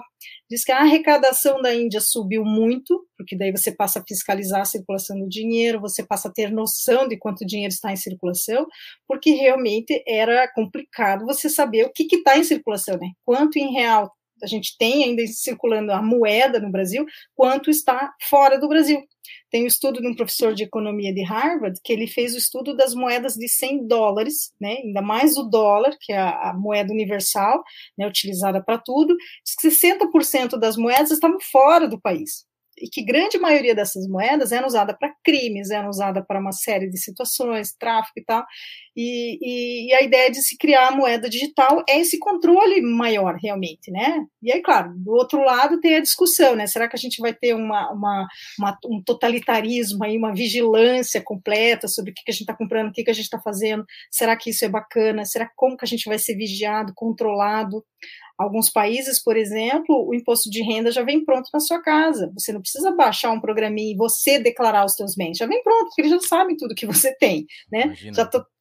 Mulher que compra o sapato lá escondido do marido, chega o marido. ah, bonito, né, dona Maria? Olha aqui, ó. É, falando essa parte escondida, eu já tive algumas situações no escritório, por exemplo, um veículo que a gente ligou na casa do cidadão e a mulher não sabia que ele tinha aquele veículo financiado e era da mãe também. Meu, ó, você Aquilo sabe. Que eu... olha, olha, olha a evolução da coisa. É. Eu lembro de um amigo meu, eu não vou falar o nome dele aqui porque eu vou entregar a mãe dele, mas um amigo meu, a mãe, a época, isso faz pô, mais de 20 anos mas a mãe pegava o cartão de crédito e colocava no débito automático, né? Para não receber a fatura. Olha, a gente está falando de hoje uma coisa que é comum, né? Colocava no porquê? Porque ela não queria que a fatura chegasse e o marido tivesse acesso. E não tinha acesso também que a gente tem hoje. Ah, vou lá no aplicativo, vou acessar o aplicativo. Ah, vai receber a notificação no telefone, uhum. no relógio. Era uma coisa que antes a gente conseguia articular melhor, né? Então dá para dar aquela escondidinha. Hoje em dia, ah, se esse negócio pegar aí, aí a coisa complica, né? O cara vai falar é. assim, opa, peraí, isso aqui é... E aí vem essa questão do consumo, que é um dos grandes problemas que a gente falava a respeito de lavagem, não só, mas a falta de controle do Bitcoin, né? Uhum, exatamente. O Bitcoin ele ainda está no sistema, foi criado dentro de um sistema eletrônico, né? Ele é um software, muitas pessoas não, não entendem bem o que, que, é. Ele é um software e ele é minerado, né? Então ele tem capacidade computacional, ou seja, tem vários computadores ligados para que ele funcione esses computadores dão a sua capacidade é, funcional, né, para que ele nunca pare de, de, funcionar, e eles ganham certas recompensas. Então, as recompensas por deixar essas máquinas ligadas, e essas máquinas trabalham com um sisteminha como se fosse capturando uma senha. Então, a cada Bitcoin que é feito, você tem que adivinhar essa, essa numeração. Quando você adivinhar essa numeração, né, você consegue ganhar um Bitcoin. Então, e esse Bitcoin passa a circular na rede, ele tem, um, ele tem uma numeração, enfim, e o pessoal é, criou-se essa quase uma religião, a gente brinca hoje que blockchain virou né, um assunto tão hype no momento, todo mundo quer saber, todo mundo especula, e realmente já está funcionando, porque a tecnologia por detrás do Bitcoin, digamos assim, né, que é a base do Bitcoin, ela já está sendo usada em muitos lugares, né? Então pegaram aquela ideia primordial do, do, do, software e muitos bancos hoje já usam, já criaram a sua rede interna, já usa o Brasil, já está utilizando blockchain em vários setores, inclusive na própria Receita Federal, é, inclusive teve um projeto no passado para as eleições serem blockchain, né? Então a tecnologia está se espalhando de uma forma e, e, e ainda ela está sendo muito robusta, ou seja, ninguém quebrou ainda a cadeia do blockchain. Né? Não tem tecnologia mais avançada do que isso. É, é o último nível de tecnologia explica para a galera que não sabe o que é o blockchain e em que o advogado, né, ele pode, o papel do advogado nisso.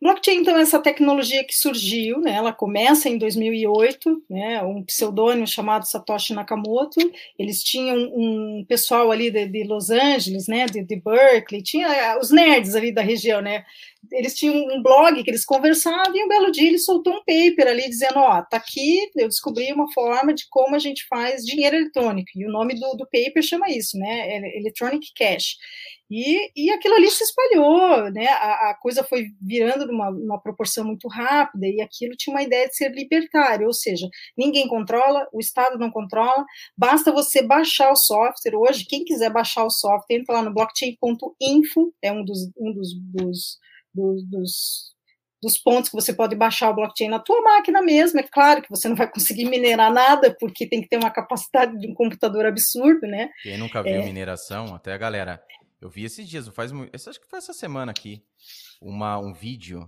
a galera minerando Bitcoin. Parece uma caverna o negócio, assim, ó. Não, eu queria uma placa de vídeo só daquela. Né? a placa de vídeo daquilo, é. meu Deus, ia é. fazer essas, as transmissões aqui voando. É, e assim, é uma, do, do chão, assim, aquele pé direito, né? De. Nossa, uma coisa de louco. É, hoje a gente tem fazendas de mineração, ou seja, galpões assim repleto dessas máquinas, já tem máquinas específicas, né, para esse mercado de fazer mineração, né, e, e, já estudos, por exemplo, de gastos de energia, porque isso consome uma energia, absurda, energia, né? 24 horas, né? É, ligada, a máquina é como ter um servidor no teu escritório lá ligado 24 horas, essa maquininha ela tá ligada o tempo todo minerando, e se você ganhar um Bitcoin hoje é quase 300 mil reais cada Bitcoin, né? Então... A galera é, vendendo o caso, ca, é, ca, casa, carro aí para começar a minerar. Tem, tem muita gente que se aventurou nessas situações e o mercado ele está crescendo. Ele, né, há, há, algum tempo atrás, o presidente do Bacen dizia: ah, não vamos nos preocupar com o Bitcoin, porque o volume transacionado é muito baixo, né? E de repente hoje é um mercado de mais de um trilhão né, de dólares e negociado, tem várias exchanges, venda, né? Tem empresas que já aceitam compra até de imóveis. A gente teve um caso aqui no Tribunal do Paraná que a negociação da, da, de apartamentos, assim, apartamentos de milhões, né? Todos feitos com Bitcoin. Então, aí, claro, deu ruim a situação depois, é. teve que fazer rescisão, e aí como que você faz a devolução de um blockchain, de um Bitcoin, então, assim, as dificuldades tecnológicas estão aí para a gente enfrentar todo dia. Né? E o Bitcoin é isso, ainda não tem regulamentação, existem cinco eh, projetos de lei no Brasil, né, sendo tramitados, tem dois no Senado, que são os mais novos, que têm uma robustez um pouco melhor, e a principal preocupação que a gente tem não é regulamentar o próprio Bitcoin, mas as atividades que envolvem o, o próprio Bitcoin e as criptomoedas, né, as outras criptos, porque além do Bitcoin tem outras, né, quando surgiu o Bitcoin, surgiram outras altcoins, né, a própria Ethereum é outra plataforma, essa plataforma, por exemplo, você consegue fazer smart contracts, que é o que muito interesse na área jurídica, né? O que, que é um contrato smart contracts? É um contrato ele automatizado. Você pode desenvolver um contrato que ele entre dentro de um sistema e ele mesmo seja auto-executável. Né? A empresas como a IBM já está utilizando esse tipo de sistema dentro da sua cadeia de produção das suas peças, por exemplo. Então, você não precisa ficar é, fazendo contrato por etapas. Você colocou um, um contrato eletrônico dentro de um sistema todo e a produção começa e vai até o fim, sem interferência humana para nada. A gente já tinha eh, tecnologias fazendo isso em rastreamento, mas com blockchain, né, com essa tecnologia nova, isso traz mais robustez, né, e, e o sistema fica um pouco mais é, digamos, é uma tecnologia mais moderna. Deve vir algo novo mais para frente? Com certeza, a gente não vai parar na blockchain. É que blockchain é o momento, né? Como a gente fala, são as ondas, né? Então, existe a onda do blockchain agora, pode ser, e ela vai se aprimorar. A gente já está quase na. Teve a blockchain 1.0, 2.0, a gente está chegando na 4.0, que a gente considera o momento que a blockchain ela vira quase tudo, você pode inserir ela em qualquer sistema, né? não só monetário, não só financeiro, então tem toda essa, essa, essa atuação. E por isso muitos advogados estão estudando essa tecnologia, se aprimorando nessa tecnologia. A minha parte de estudos de blockchain tem muito a ver com a parte financeira, então já tem fintech utilizando o blockchain para fazer sistemas de pagamentos, já tem uma série de empresas desenvolvendo isso, e o Brasil já tem muitos projetos em andamento também com blockchain. Hoje é o mais moderno. Hoje é um dos mais modernos. Ele ainda não foi corrompido, né? Digamos assim, a hora que vier uma computação quântica, que daí a capacidade é outra, quem sabe a gente vai ter ou o próprio upgrade desse sistema, ou talvez alguma outra novidade, né? Porque a tecnologia, sim, a cada dia a gente se depara com algo novo. Sim, perfeito. E outro ponto só para salientar, você vê uma, na sua experiência, você vê uma, uma um, um uma reticência na questão do, da, das pessoas que não se preocupam, né? empresas principalmente que não se preocupam, é, empresários, né? empreendedores até mesmo que não se preocupam com a questão da importância quando a gente falava de LGPD, até mesmo em virtude da gente não ter uma condenação para o cara falar assim, meu amigo, sabe quanto? Porque a gente é, é, o advogado ele, ele uma das armas que ele tem até mesmo no momento de uma prospecção e vendendo um preventivo é, os números eles são ele, ele, eles têm um sentido muito grande quando você mostra ó, nesse caso específico ó, tem condenação aqui de tantos milhões então o cara ele já fala para opa imagina tomar uma lambada dessa aqui. Na sua experiência prática você em algum momento encontrou essa essa barreira do até do, do profissional do, do cliente do prospecto? Ele falou assim mas tá mas quanto? Ah é, é legal ter enfim até mesmo para questão de contratações mas quando a gente entra em condenação, como não tem nada ainda, uma coisa muito. Você vê que, que esses números que não são tangíveis ainda, é algo que quando começar na lambada forte mesmo, a coisa muda. Muita galera vai acordar e falar: epa, peraí que é melhor Exato. partir para o preventivo aqui. Exatamente. O que, que aconteceu? A gente começou a divulgar a implementação da LGPD já faz pelo menos dois anos, né? Quando a lei não estava nem em vigor. Então, o que, que a gente ouvia já de começo? Ah, a lei nem entrou em vigor, eu vou esperar, Brasil, eu não entendi essa importância.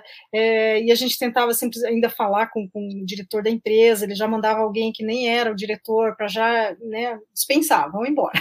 Aquele desdém, né? É, aquele desdém. Ah, eu já tenho meu jurídico. Então, principalmente, essa era a frase principal. Ah, a gente já tem o nosso jurídico aqui, enfim e tal.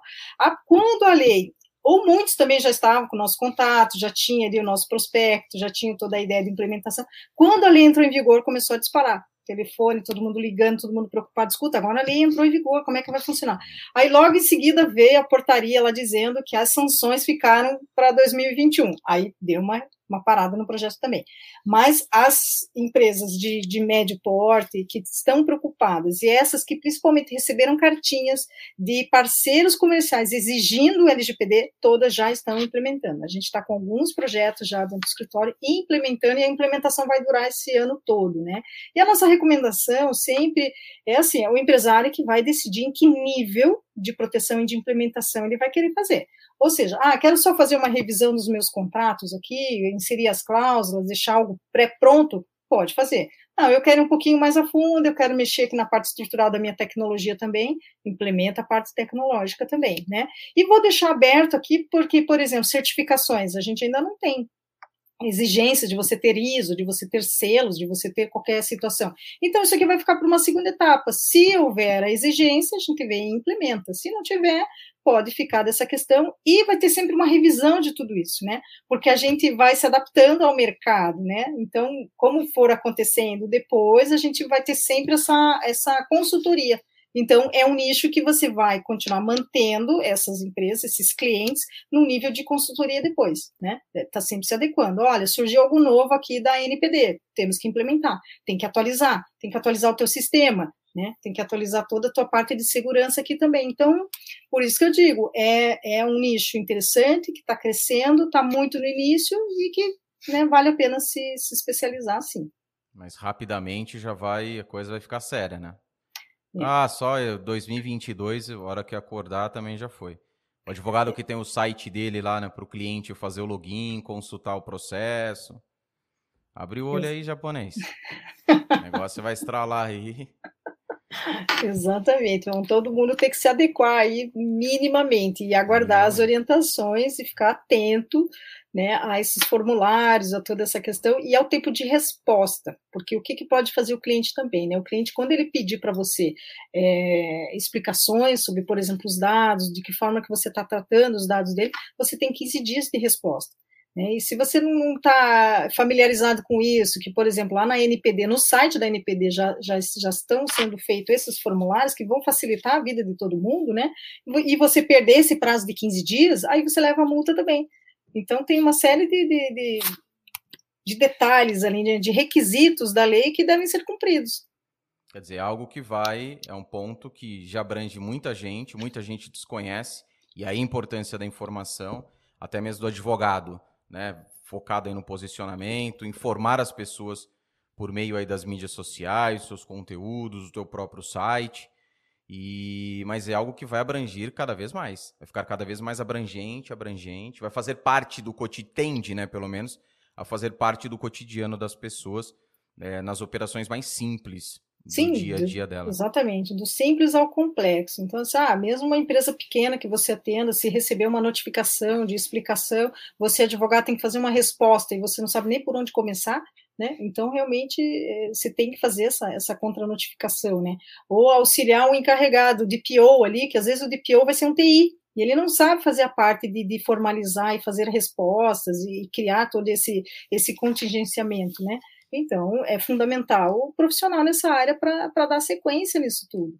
Geralmente tem, a empresa ela contrata, o profissional contratado para o DPO é da TI, mas tem, por exemplo, advogado. Pode contratar tem também, advogado. tem muitos, muitos, muitos advogados também se especializando, fazendo cursos, certificações é, para ser DPO também, que é uma área que vai ter demanda e já está tendo demanda, né? Então, realmente. Maravilha. Mailin, que aula. Como eu falei no início, aula não, pois aqui foi um MBA completo. Agradeço demais sua participação. Quer deixar um recado para o pessoal? Fique à vontade. Por favor. Tá bom, eu só agradeço, João, pela oportunidade, pelo bate-papo, né? Ontem eu fiquei tentando lembrar a minha trajetória, assim, de como foi, até para a gente poder reportar, e tinha coisa já que eu tinha esquecido, assim, de como foi, né? Porque a gente vai vivenciando o dia a dia e, e eu sempre fui muito movida pela curiosidade, pelas minhas paixões das coisas o tempo todo. Então, assim, o tempo passou, né? Eu tive altos e baixos dentro da minha profissão, isso é normal, isso é né? É a gente tem uma hora, a gente tem uma hora que a gente está mais desanimado, que as coisas você acha, puxa, vou desistir, não vou, né? E, e, tem momentos que você acaba se, se reencontrando, né? Eu tinha me programado lá no começo da minha profissão que no final eu seria aquela velhinha escrevendo livro, dando aula. Então, assim, hoje eu estou muito realizada na parte da docência, essa troca assim com os meus alunos, né? De troca de experiência também. Acho que isso agrega ao ensinar, você também trazer a tua experiência junto, né? Então, isso tudo assim vai trazendo. A gente tem que se reinventar. Então, acho que essa é a, é a, grande palavra que fica. E eu fico à disposição, né, para que quando quiserem até trocar ideias ou qualquer situação, eu estou à disposição. Te agradeço imensamente, João. Adorei o bate-papo, né? Bom demais. E sucesso aqui no teu canal, que é muito bacana esse teu projeto, assim, de orientação, né, pra, principalmente os advogados iniciantes, aí, ou quem quer trocar de carreira. Eu Exatamente. tive alunos da minha pós-graduação digital que estavam procurando uma nova oportunidade, sim. Então, assim, nunca é tarde para você quiser mudar, quiser implementar, tudo aquilo que você aprendeu, ele fica em algum momento, você vai usar em alguma situação. Não acho que, ah, eu perdi meu tempo fazendo uma pós, fazendo isso, fazendo aquilo. Conhecimento nunca é demais. Então, sem dúvida. É isso. Isso, e tenho certeza que muita gente, tanto aqui no ao vivo, quanto vai assistir na reprise, porque vai ficar disponível episódio no canal, quanto no, no, no, quando for ouvir o podcast, tenho certeza que vai abrir a mente de muitas e muitas pessoas, porque é algo extremamente atual, é algo onde você tem muita possibilidade, onde o campo é muito bom, apesar de ser um nicho muito específico, foi o que a gente falou aqui a todo tempo, é algo que vai cada vez mais fazer parte da vida das pessoas. Então, tem identificação para isso? Manda bala. Né? É importantíssimo você sentir, ver na prática como funciona e sempre salientando, não é fácil, né, para a Maylin chegar no status que ela está hoje. Vejo que ela não para, é, é, a evolução é constante. Né, a nossa profissão, né, assim, há ah, 10 anos aí acabou, né, jogador de futebol, que tem aquele limite, né? Jogador de futebol tá parando, o advogado, o Benzer, tá começando na carreira. Então, só fazendo essa, essa, essa comparação para a galera entender que não é fácil, vai ter os seus altos e baixos, como eu tive, já falei várias vezes a Maylin também é, é esposa aqui, tantos outros advogados também tiveram, mas se é disso que você gosta, e se não gosta, tem oportunidade de mudar, mude, porque vale demais a pena, porque o dinheiro ele é a consequência, mas é, é fazer aquilo que gosta e ter oportunidade fazendo isso de ajudar as outras pessoas, isso é importantíssimo. Eu falo que empresa tem algo que é interessante, porque você não ajuda somente o empresário né, a família do empresário, mas todos os funcionários, as famílias daqueles funcionários que trabalham dentro da empresa. Aí você fala assim, nossa, mas que viagem, não. Às vezes um problema desse, onde a empresa é demandada, é uma condenação, pode fazer com que feche a empresa em, em determinados casos, é, tenha que dispensar os funcionários, funcionários e empregados. Então, acho que essa visão macro né, é, é, que o profissional deve ter, com o poder que ele que ele pode exercer com a sua advocacia. Muitíssimo obrigado mesmo. Eu e que agradeço. Coloco à né? disposição. Tá bom. Aproveitem, e, galera. Aproveitem, é, aproveitem. E quiser, quem quiser entrar em contato comigo no LinkedIn, quiser dicas de estudos, de grupos de estudos, parcerias, ó, estou à disposição. Eu gosto sempre de, de, ajudar a fomentar o mercado, né? A gente tem que crescer, tem espaço para todo mundo. Tem. O universo é muito amplo, né? Então tem oportunidade para todos e a gente fica à disposição. Muito obrigada, João. Um grande abraço. Agradeço, pessoal. Forte abraço. Bora que bora. Sexta-feira, feriado. Aí tem que ralar, tem que trabalhar. Beleza? Forte abraço, pessoal. Tchau, tchau.